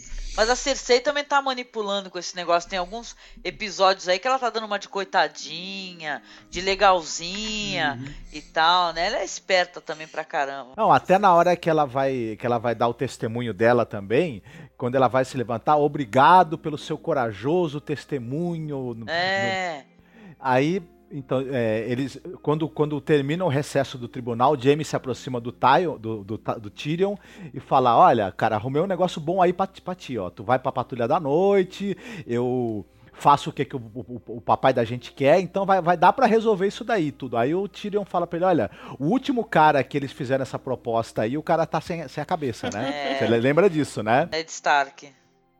Aí o, o Jamie até fala, não, mas o nosso pai não é que nem o Joffrey, ele vai manter a palavra dele. Ele, hum, hum, né? o julgamento recomeça, a coroa, né, chama a próxima testemunha, a acusação, e quem é, né, a surpresa que a gente tem que adentra a sala achei. A cara que ele faz, né? De... É, de decepção, cara, muito grande, né? Uhum, Ele, as caras de me ferrei Não, de vez, muito, né, de- agora, muito né? decepcionado. Eu achei a expressão dele muito Uhum. decepcionado. Não, e, e eu, e eu acho também que ele prevê que ela vá, né, é, descascar porque ele, né, ele aferiu, né? É. Tudo bem que foi pra protegê-la, mas Não, mas aí que eu acho que não sei a, a série qual é que é, que o- as- eles construíram tudo, acho que pra esse eh, finale, né, dessa, dessa personagem, pra essas cenas que vão seguir, né? Caramba, ficou muito esquisito isso daí também, né? Porque não entendi as motivações dela, fiz várias leituras dela. É, o, o- algo que eu já tinha comentado é que a série ela tá muito mais romântica que os livros, né? Que os personagens parecem mais. É, é, realmente com os mai- maiores sentimentos, né? Principalmente no núcleo do Tyrion. E achei foi a que mais isso aconteceu, porque nos livros é bem claro que ela é só uma aproveitadora, que ela estava se aproveitando dele o tempo inteiro. é, do- realmente da solidão dele, dele ser uma- um cara que nunca teve amor, e, e no final dá um bote final. Na, é, na série, não. Na série colocaram uma. A gente se afeiçoou tanto a ela, né? Que eu não sei se estava nisso desde o começo ou eles ficaram com pena de. de, Ô, de- gente, de mas ó, na série a gente viu vários momentos ela sinceramente defendendo a Sansa, né? Sim, É, ele é. mesmo. O dia, o dia que a Sansa tem a menarca dela, ela ameaça cortar a garganta da, da mulher que tá lá ouvindo Sim, e tal. sim. Ela, ela se preocupava com a Sansa legitimamente. E ela sabe que a Sansa é inocente. E aí, nesse julgamento, a gente vê ela justamente. Desculpa cortar o que você ia falar, Marcos, Uhum. mas a gente vê ela justamente e claramente, abertamente falando, a Sansa também participou disso. A Sansa sabia, ela queria que já. Então, o que dá pra gente tirar disso é que, obviamente, a Cersei deve ter ameaçado. Achei muito, assim, né? Muito. Não, eu senti que ela. Pode ser isso também, mas eu senti que ela ficou extremamente magoada. Que quando ele, que, quando ele chama ela de, de prostituta, tal, que na verdade foi pra afastar ela, pra proteger, ela se sentiu traída, ela se sentiu é, humilhada e. e, e- e- e Eu fiz tá outra jogando isso. leitura. Fiz uma leitura diferente. A, a- na série, o pessoal deixa ambíguo até o final, né? Porque ela chega, ela começa a contar, co- eh, perguntam pra ela, né? Fala assim, ó, como é que você se, se reuniu a, a- a ele, acabou sendo a dama de companhia da Sansa? Aí ela fala que ele obrigou, né? Fala assim, é, você vai ficar comigo no... no- no- essa noite vai me foder como não, não existisse amanhã, né? E todo mundo casa comigo. o Berin já se interessa. Hã, hã, como é que é? Ah, Conta é, tudo aí. você conta fez E isso, você né? fez? Ela Você fala, fez? né? Eu ô, era que- cadela dele. O que, que você faz aí? Conta aí, melhor aí. vai. eu juro que eu pensei que ele ia, no meio disso tudo, ele ia falar: Vou te apresentar pra minha mulher, ela vai gostar de você. É. Não, ele quase botou a mão no. no, no- no- assim, no queixo e falou: conte mais sobre isso, né? Mas tudo e tal. Não, mas assim, mas eu- a série, eu acho que a série deixou ambígua até o final essa questão É, eu do, do que, que é essa personagem. Também. Porque eu não sei se eu tô me. Eu, eu acho que o Marcos deve finalizar o que ele tá falando aí. Finaliza, que aí depois eu faço as minhas considerações. Que eu tenho uma consideração a respeito dessa personagem, pelo menos pra série. Personagem que tá sendo construída na série, não a do livro, né? Que, se- Uhum, sim, que é totalmente são- diferente. São bem diferentes. É, é, quando ela fala, ah, ele me chamava de leão, né? No livro, ele, ele, ele real, é, ela chamava ele de gigante de Lannister, né? E, e quando ela fala isso no livro, todo mundo ri, racha o bico, assim, é, imagina a humilhação pro cara, né? Tá sendo exposta à vida sexual, à vida tudo, né? Assim. É, além, além de um julgamento de, de acusá-lo de assassino, eles estão expondo a vida dele Ah, rindo. Humilhação pública, né? Né? Cara, eu quero muito que esse anão tenha poderes paranormais e exploda a cabeça de todo mundo que nem scanners. Sua mente pode destruir. Só que eu tenho a declarar. É, ele tem poderes mentais, né? De inteligência, né? É algo meio próximo, né? Mas. Pô, mas eu acho que é, é, isso foi o que- é o que a gente viu o Tyrion até agora, mas a gente vê que nesse episódio ele quebra, né? Uhum. Não, então, como vocês falaram, né? a- além dela expor a vida sexual dele, humilhá-lo e tudo mais, ela fala categoricamente que ele e Sansa tramaram o assassinato do Joffrey, né? É, foram eles os responsáveis por- pelo veneno ter, ter sido colocado ali e tudo mais, etc. E que ele teria feito isso porque ele foi rejeitado por ela devido a ele ser um anão, né? E ele queria né, é, negociar com ela que ela, que ela liberasse ali pra ele, né? E aí e, e ele, e ele como, como moeda de troca, ele ofereceu a vingança contra o responsável pelo assassinato do, do pai dela, dos irmãos, enfim, né? Que seria o Joffrey, né? É, a gente vê no casamento do Joffrey ainda a, a, a Cersei. O, o, o Tywin fala, né? Leva a Shaina nos meus aposentos depois do casamento. E a gente viu também que o Bron simplesmente falar pro Tyrion, é, fica tranquilo que achei que achei tá encaminhada, né? Tipo, o Tyrion ainda pergunta, mas ela tá no barco, ela foi embora. E o Bron, ele não confirma nem nega, né? Nossa. E aí abre muitas interpretações para também o Bron possivelmente estar envolvido, né? E, e aí que, o- que o Tywin também tá. Não só a Cersei, né? Comprou, mas o Tywin também manipulou ali a, a, a Shay pra, pra chegar nesse, nesse fim. E diante, né, de, de- das declarações da Shea, né, o, ele ainda pede pra ela não faça isso, não, não, não, não diga isso, e ela vira pra ele e fala, eu sou uma prostituta, lembra-se, né? Sou uma cadela, né? Ela falou, sou uma cadela. Uhum. Aí o, o, o Tyrion é tomado de fúria, né, e ele começa a falar que quer confessar, né, e o, o pai escuta, né, o Tywin escuta e fala, você quer confessar? Confessa aí, rapaz. Aí ele fala, olha, meu, eu confesso que é o seguinte, é, salvei a vida de vocês, as vidas inúteis de todos vocês, né? Deveria ter deixado o Stannis tomar a cidade e cortar a cabeça de todo mundo. E eu sou culpado, se você quer. E, e ele diz: eu sou culpado de um crime muito mais terrível do que ter matado o Joffrey. Eu sou culpado de, de ser um anão, né? E o Tywin até fala: mas você não está sendo julgado aqui por você, ter, por você ser um anão. Ele fala: meu amigo, fui julgado a minha vida inteira por conta disso, né? E ele fala, não matei, mas gostaria muito de ter matado, porque era um degenerado, era um bastardo, era um monstro, né? E e me deu muito prazer ver a morte dele, né? Mais do E que tal. mil E- putas mentirosas. E ele, Fala- e ele fala isso olhando pra Cersei, Sim. rugindo. Ele é literalmente um leão nessa cena, gente. É, Ele é o leão, cara, da família, na minha opinião. Uhum. Ele é o verdadeiro, isso é, isso é ele é o verdadeiro leão, só que ele ruge na, na hora certa, né, quando precisa. Só que é um le- ele, ele, é um, ele é um leão que é, pontua, né, sua fúria com inteligência também e com um certo senso de ética até certo ponto, né? Diferente do resto da família, né, que é chegada numa crueldade assim. Não, mas ele deu, ele deu um puta discurso, né? É, Ele é o discurso que é, o, é, o, é um desabafo, né? Uma catarse, né? Só que é uma catarse que faz todo mundo olhar com ódio, né? Pro cara, tá vendo? Parece coisa. Sabe, parece aqueles julgamentos assim, apedrejamento é, que faziam, né, antigamente. É, veja o que ele está fazendo, é verdade. Olha, é o bruxo, vamos queimá-lo. É, é. Não, e, e eu acho que quando ele fala que eu queria ser esse monstro que vocês estão me acusando e eu queria poder matar todos vocês, isso não deixa de ser uma, uma forma sarcástica dele dizer o seguinte: vocês estão aqui, estão me julgando e. Pelo, pelo, pelo assassinato do, do maravilhoso rei de vocês, ele ia levar todos vocês pra morte. É, Ia destruir também todos isso. vocês, É, né? Cara. E, e o que mais irrita a gente como espectador de ver isso é que, cara, pra gente emociona, mas pra todo mundo que tá ali é vazio, porque ninguém se emociona com ele, né? É- é- ele tá falando diretamente com a gente, mas, putz, eu, eu me senti com vontade de, putz, sabe? É, é uma sensação de impotência horrível, assim. Eu imagino que uma grande mudança vai se operar dentro do Tyrion a partir desse, de todas essas coisas que estão acontecendo, Porra, né? eu, eu gritei Dracarys daqui de casa, mano. Queimei toda aquela galera inteira que tava assistindo lá. Bom, e por fim, o Tyrion vai ele, ele fala que sabe que esse, que esse julgamento é uma farsa, que ele não, não vai receber justiça ali e ele exige o julgamento por combate. Que é muito foda. Isso é muito foda, cara. Ele fez isso em Ninho da Águia. Muito foda.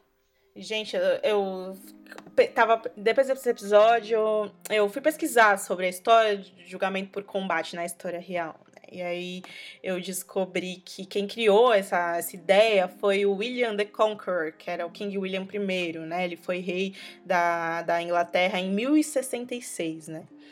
E que esse tipo de julgamento, ele só serve, assim, na história, só servia, serviu durante muito tempo na Idade Média Alta e Baixa, e na França até algum, alguns poucos é, é, centenas de anos atrás, é, somente para os nobres, né? Então é um, é um recurso que foi usado muitas vezes, né?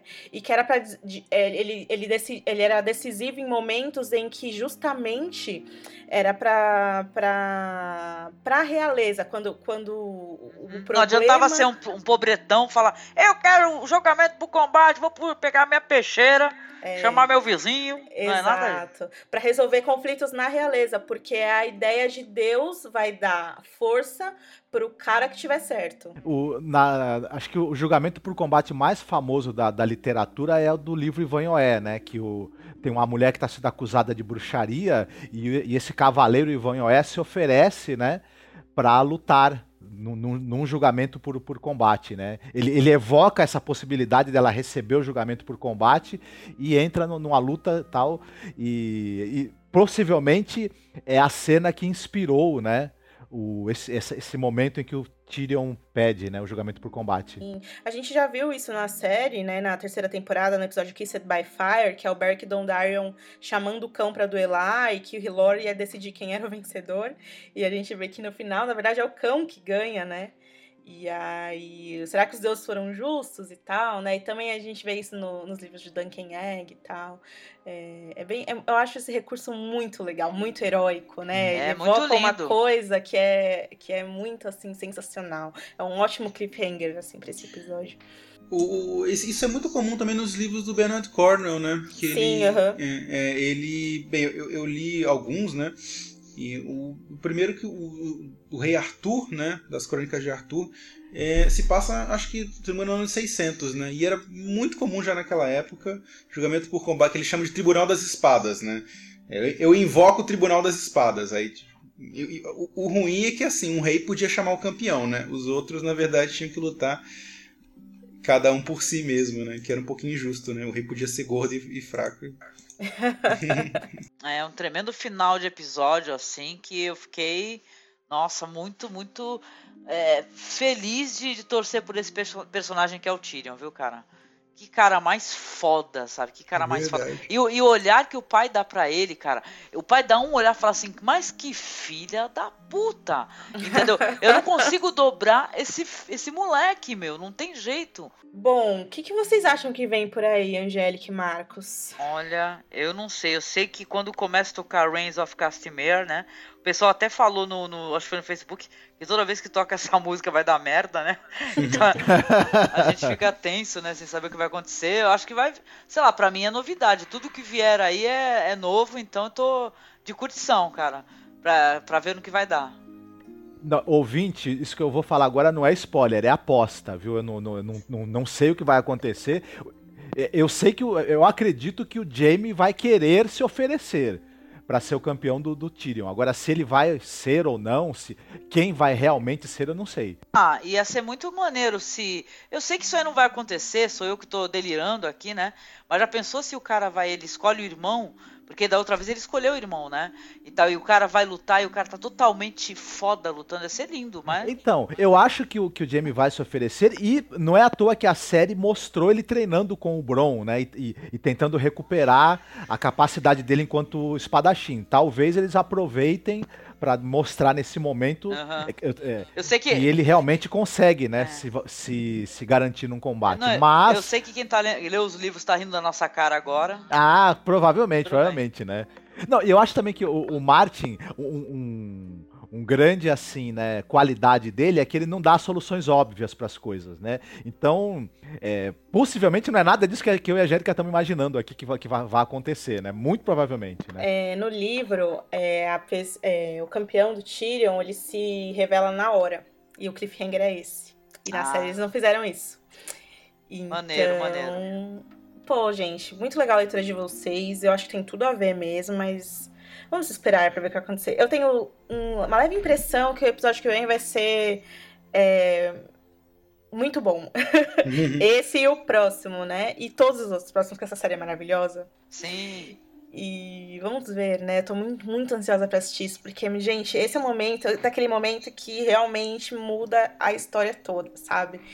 E é por isso que A Tormenta de Espadas é um livro tão fascinante, gente. Se a gente for pensar em retrocesso, tudo que já aconteceu nessas últimas duas temporadas, assim, é muita coisa, sabe? E tá sendo muito, muito legal acompanhar essa história. É, vamos então para as notas, nossas considerações finais? Sim. Sérgio, que nota você dá para o episódio Laws of Gods and Men? Ah, esse eu dou 10 julgamentos por combate pro Tyrion, já, já que ele exigiu, né? Que realmente foi, foi muito legal esse episódio, né? Tanto com o começo de Bravos, o final, a cena do Tyrion, então acho que merece um 10. Legal, legal. Marcos, que nota você dá? Eu dou nove cabras tostadas para esse episódio. Era minha nota essa. legal, legal. Angel, que nota você dá? Nossa, eu dou 10 espadas por, pela minha falta de imaginação. eu volto pra espada sempre. Mas eu dou 10 espadas porque, nossa, foi um tremendo episódio, cara.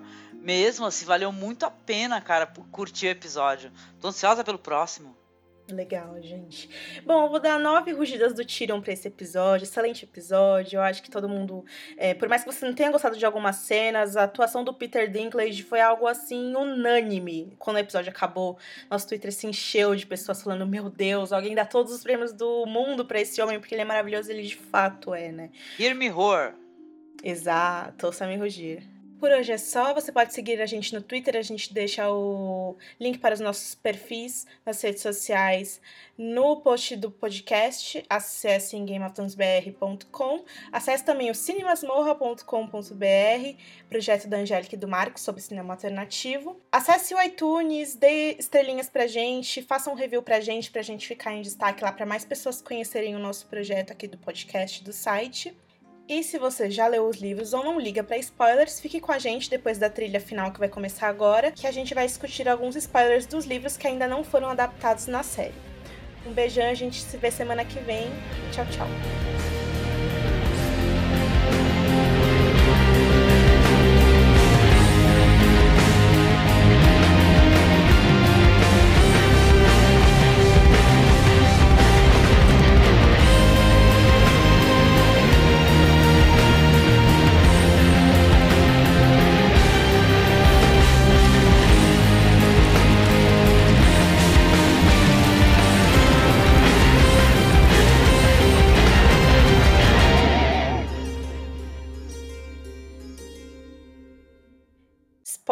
Spoilers, pessoal, vazando aqui nesse podcast. Cuidado.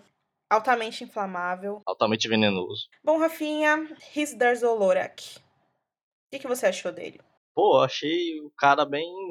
Ele pareceu bem, ó, bem sincero e tal, né? Na, na, no, na reivindicação dele lá de levar, de levar o pai para ter um, um sepultamento de acordo com as tradições de, de, de Mirin e tal. Eu achei que ele fosse ser um cara bem mais picareta, assim, bem mais maroto, assim. Que de fato ele Mas, é, né? É. Mas aí que tá, Rafa. Eu achei que ele enganou ela legal, assim, porque. É, tá, pode ter sido. Você imagina o ca... a, a, a menina matou seu pai, crucificou ele, deixou ele às traças, e aí você vai lá e casa com ela? Se fosse o Daenerys eu casaria. Brincadeira. Isso, brincadeira, painho. painho do Rafa é brincadeira, tá? Se eu estiver escutando isso. Bom, é, e aí todo mundo ficou falando, inclusive teve o e-mail do. O e-mail do Victor Tomé, que ele perguntou que pensou que no, no episódio, nesse episódio eles fossem mostrar na, não as cabrinhas queimadas, mas na verdade a criança, né? Os ossos da criança. Inclusive, o ator que gravou essa cena com os ossos da criança falou que vai ter essa cena na série, ou ele quis dizer isso, né? Porque ele falou que é uma das cenas mais impactantes e tal. E eu ainda tenho quase certeza que vai ter essa cena ainda nessa temporada, né? Inclusive, se a gente ler a sinopse do episódio The Children, que é o último, é, a gente vê que vai acontecer alguma coisa bem intensa ali no núcleo da Dani. A gente vai deixar aqui o link para quem não viu a sinopse dos últimos episódios ainda. E é isso, né, Rafinha? É, inclusive o título também já dá meio que entender que terá alguma coisa a ver com. É, cara. Com essa parada e tal. Eu acho que essa cena, eles colocaram esse. Essa cena dos, das cabras e tal, pra depois não precisarem mostrar o dragão lá. É. Queimando a criança e tal. Deve ser algo meio pesado, né? Aí eles preferiram, optaram por mostrar o dragão se alimentando das cabras agora, do, do pastor lá. E aí depois, quando esse outro aparecer com a criança, a Dani vai tipo ah, eu vou pagar três vezes o preço de suas cabras, aí ele vai falar pra ela. É, o dragão é... queimou os ossos da filha dele. Tá? Como é que você vai pagar isso pra mim, né? E, é, porque o que acontece, né, Rafa, nos livros é que a gente tem bastante dragões. Na série não dá pra ter. E pra quem tá lendo esse bloco de. Pra, tem, pra quem tá estudando esse bloco de spoilers sem ter lido os livros, é mais ou menos o seguinte: nessa, nesse ponto dos livros, os dragões da Dani estão completamente rebeldes. Eles saem, voam durante dias, semanas sem voltar, eles voltam do nada, né? Então é complicado. Inclusive, depois ela tem que começar a prendê-los, né? para que eles não façam mais isso. Eu até acho, desculpa a crítica, mas eu acho que a gente não tá tendo essa sensação de que os dragões são tão perigosos assim. Porque eu fico imaginando pro povo de Meereen saber que tem dragões ali, deve estar um puta de um medo, sabe? Se o dragão não é seu, ele vai te comer. então, a mãe dele só tem uma. O resto todo mundo é uma possível um possível almocinho, né, do Drogon, principalmente dele, que é o pior, né? Chei, chei, chei.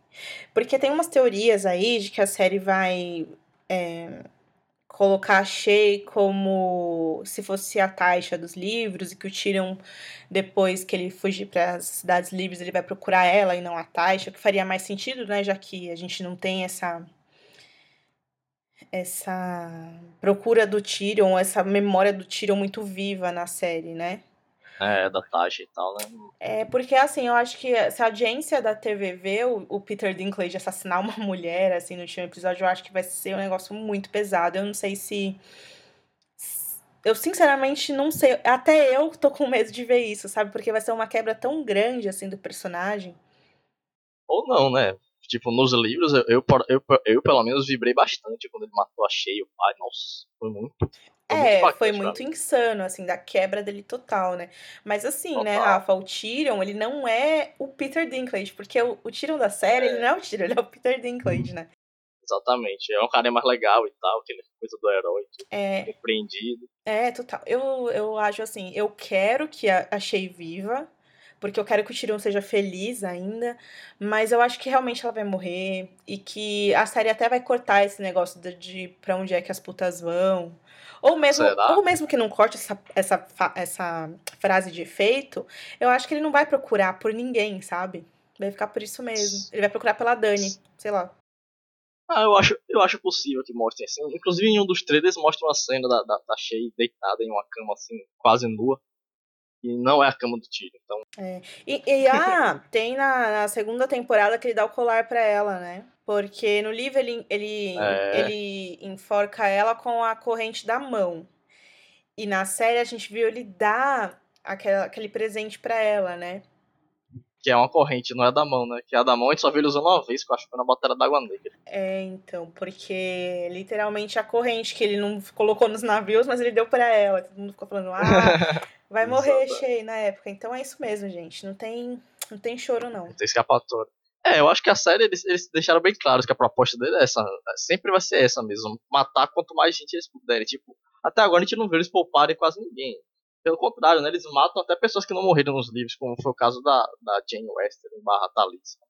Theon, Yara, Fosso Kaelin, Winterfell, Stannis, putz. Eu não sei nem por onde começar. Eu acho que eu nem vou falar isso, porque eu não sei o que falar, entendeu? Eu, eu, eu, só acho que, assim, esse lance é... do Theon com a Yara Barrache, com o Ramsay, é, que é um negócio que não tem nos livros, tá? Eles inventaram pra série. É, porque é complicado, né? No último capítulo, lá da terceira temporada, a gente viu a Asha falando, eu vou salvar meu irmão, yeah! Aí aquele puta cliffhanger. e aí passam seis episódios de Game of Thrones onde ela não tá, e aí ela aparece e dá essa mega brochada, entendeu? Total. A Asha dos livros teria metido um machado na cara do, do Ramsay. O cara castra o irmão dela.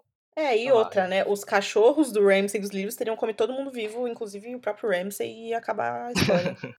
é, acho que eles estão se esforçando para manter a, os Greyjoys, assim, na, a Yara na memória da gente, mas não estão fazendo isso direito. É, eles e... tinham, muito, tinha muita coisa que eles podiam mostrar então, em vez disso. mas justamente, Rafa, eu acho que é por isso que ela ainda vai aparecer mais, assim. Eu acho que quando chegarem em Fosqueirin, ela vai estar tá lá esperando.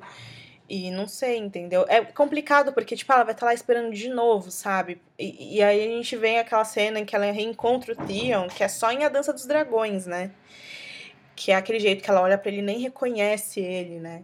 E tal, que é o que mais ou menos o que aconteceu nessa cena de mais ou menos, né? Porque aquele. O, o, o Alf Allen, ele é um excelente ator, tipo, não tenho nem o que reclamar. Mas caracterização do Rick, né, do Fedor, é outra coisa, né? No livro. É aquele negócio que, meu. Eu não sei se vocês lembram, quando vocês leram A Dança dos Dragões pela primeira vez, que no fim do capítulo você percebe que você tá lendo o capítulo do Tion, você fala, quê? é. Né? Isso, né? Tipo, é. E, e a, a gente... primeira descrição dele é dele comendo um rato, né? Pois é. Comendo um rato. Como... Bizarro. Faz você se sentir mal e tal, enfim. Na série comentaram que ele tá até fortinho, eu não sei quem foi que comentou. Acho que foi na minha análise, comentaram que ele tá É, até fortinho pra quem tá é prisioneiro mesmo. e tal. É, ele tá mesmo, né? Mas. Enfim. Não, e tudo isso, assim, é porque não- eu não tenho nem como criticar muito, porque o Rafael é um excelente ator mesmo, e eu acho que é o que segura o negócio.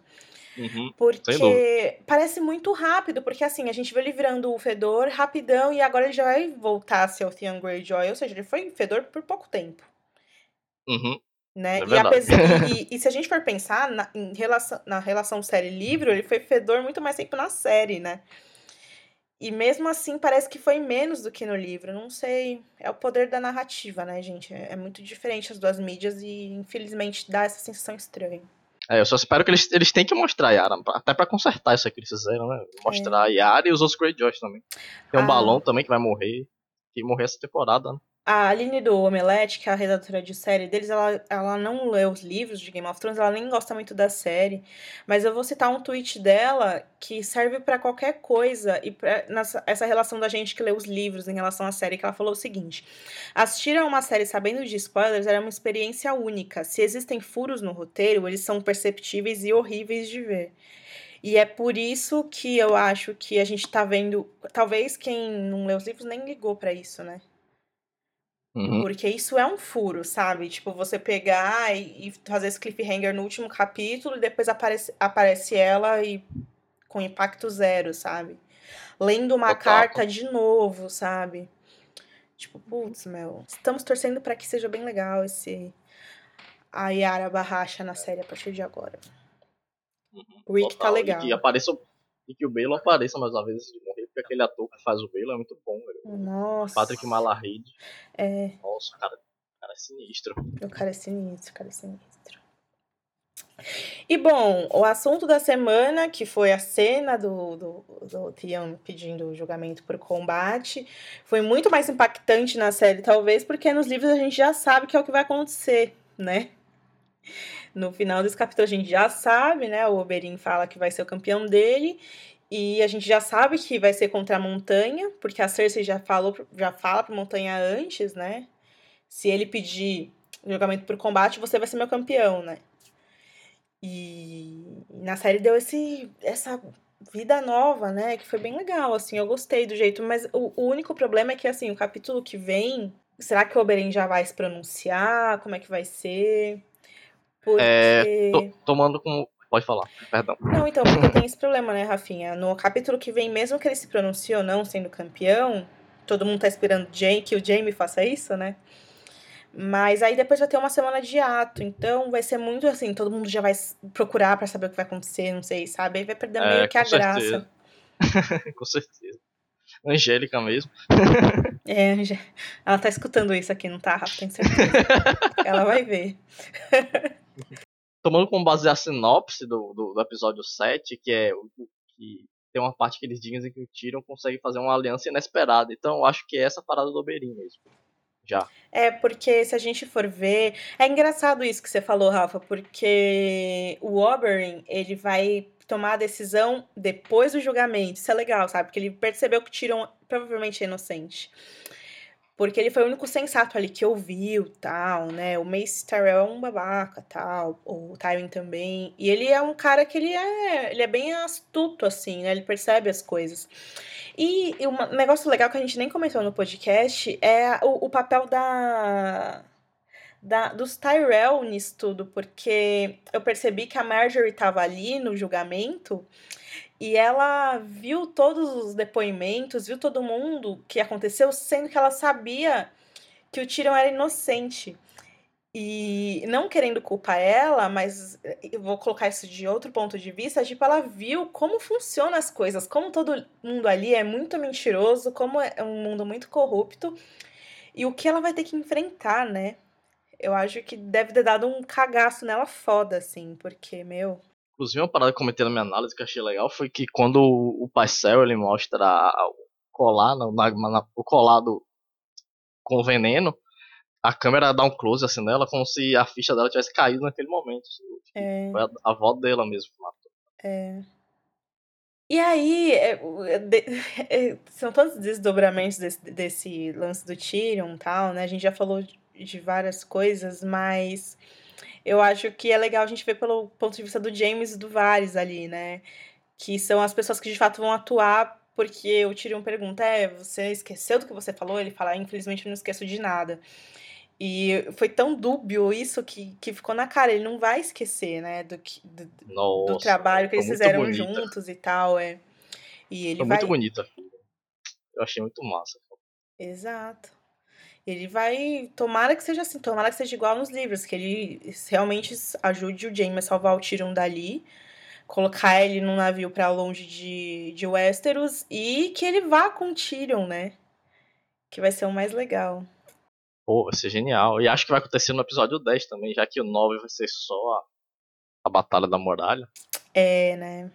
Fala, falta comentar do, do chapéu do, do Tishuna Stories. Vamos comentar? O chapéu muito legal, o pessoal tem uma pena, é roxo e ele também usa sobretudo. Né? E é isso que eu tenho pra comentar. A gente se vê semana que vem, pessoal. Tchau, tchau. Valeu, galera. Um abraço. Até mais.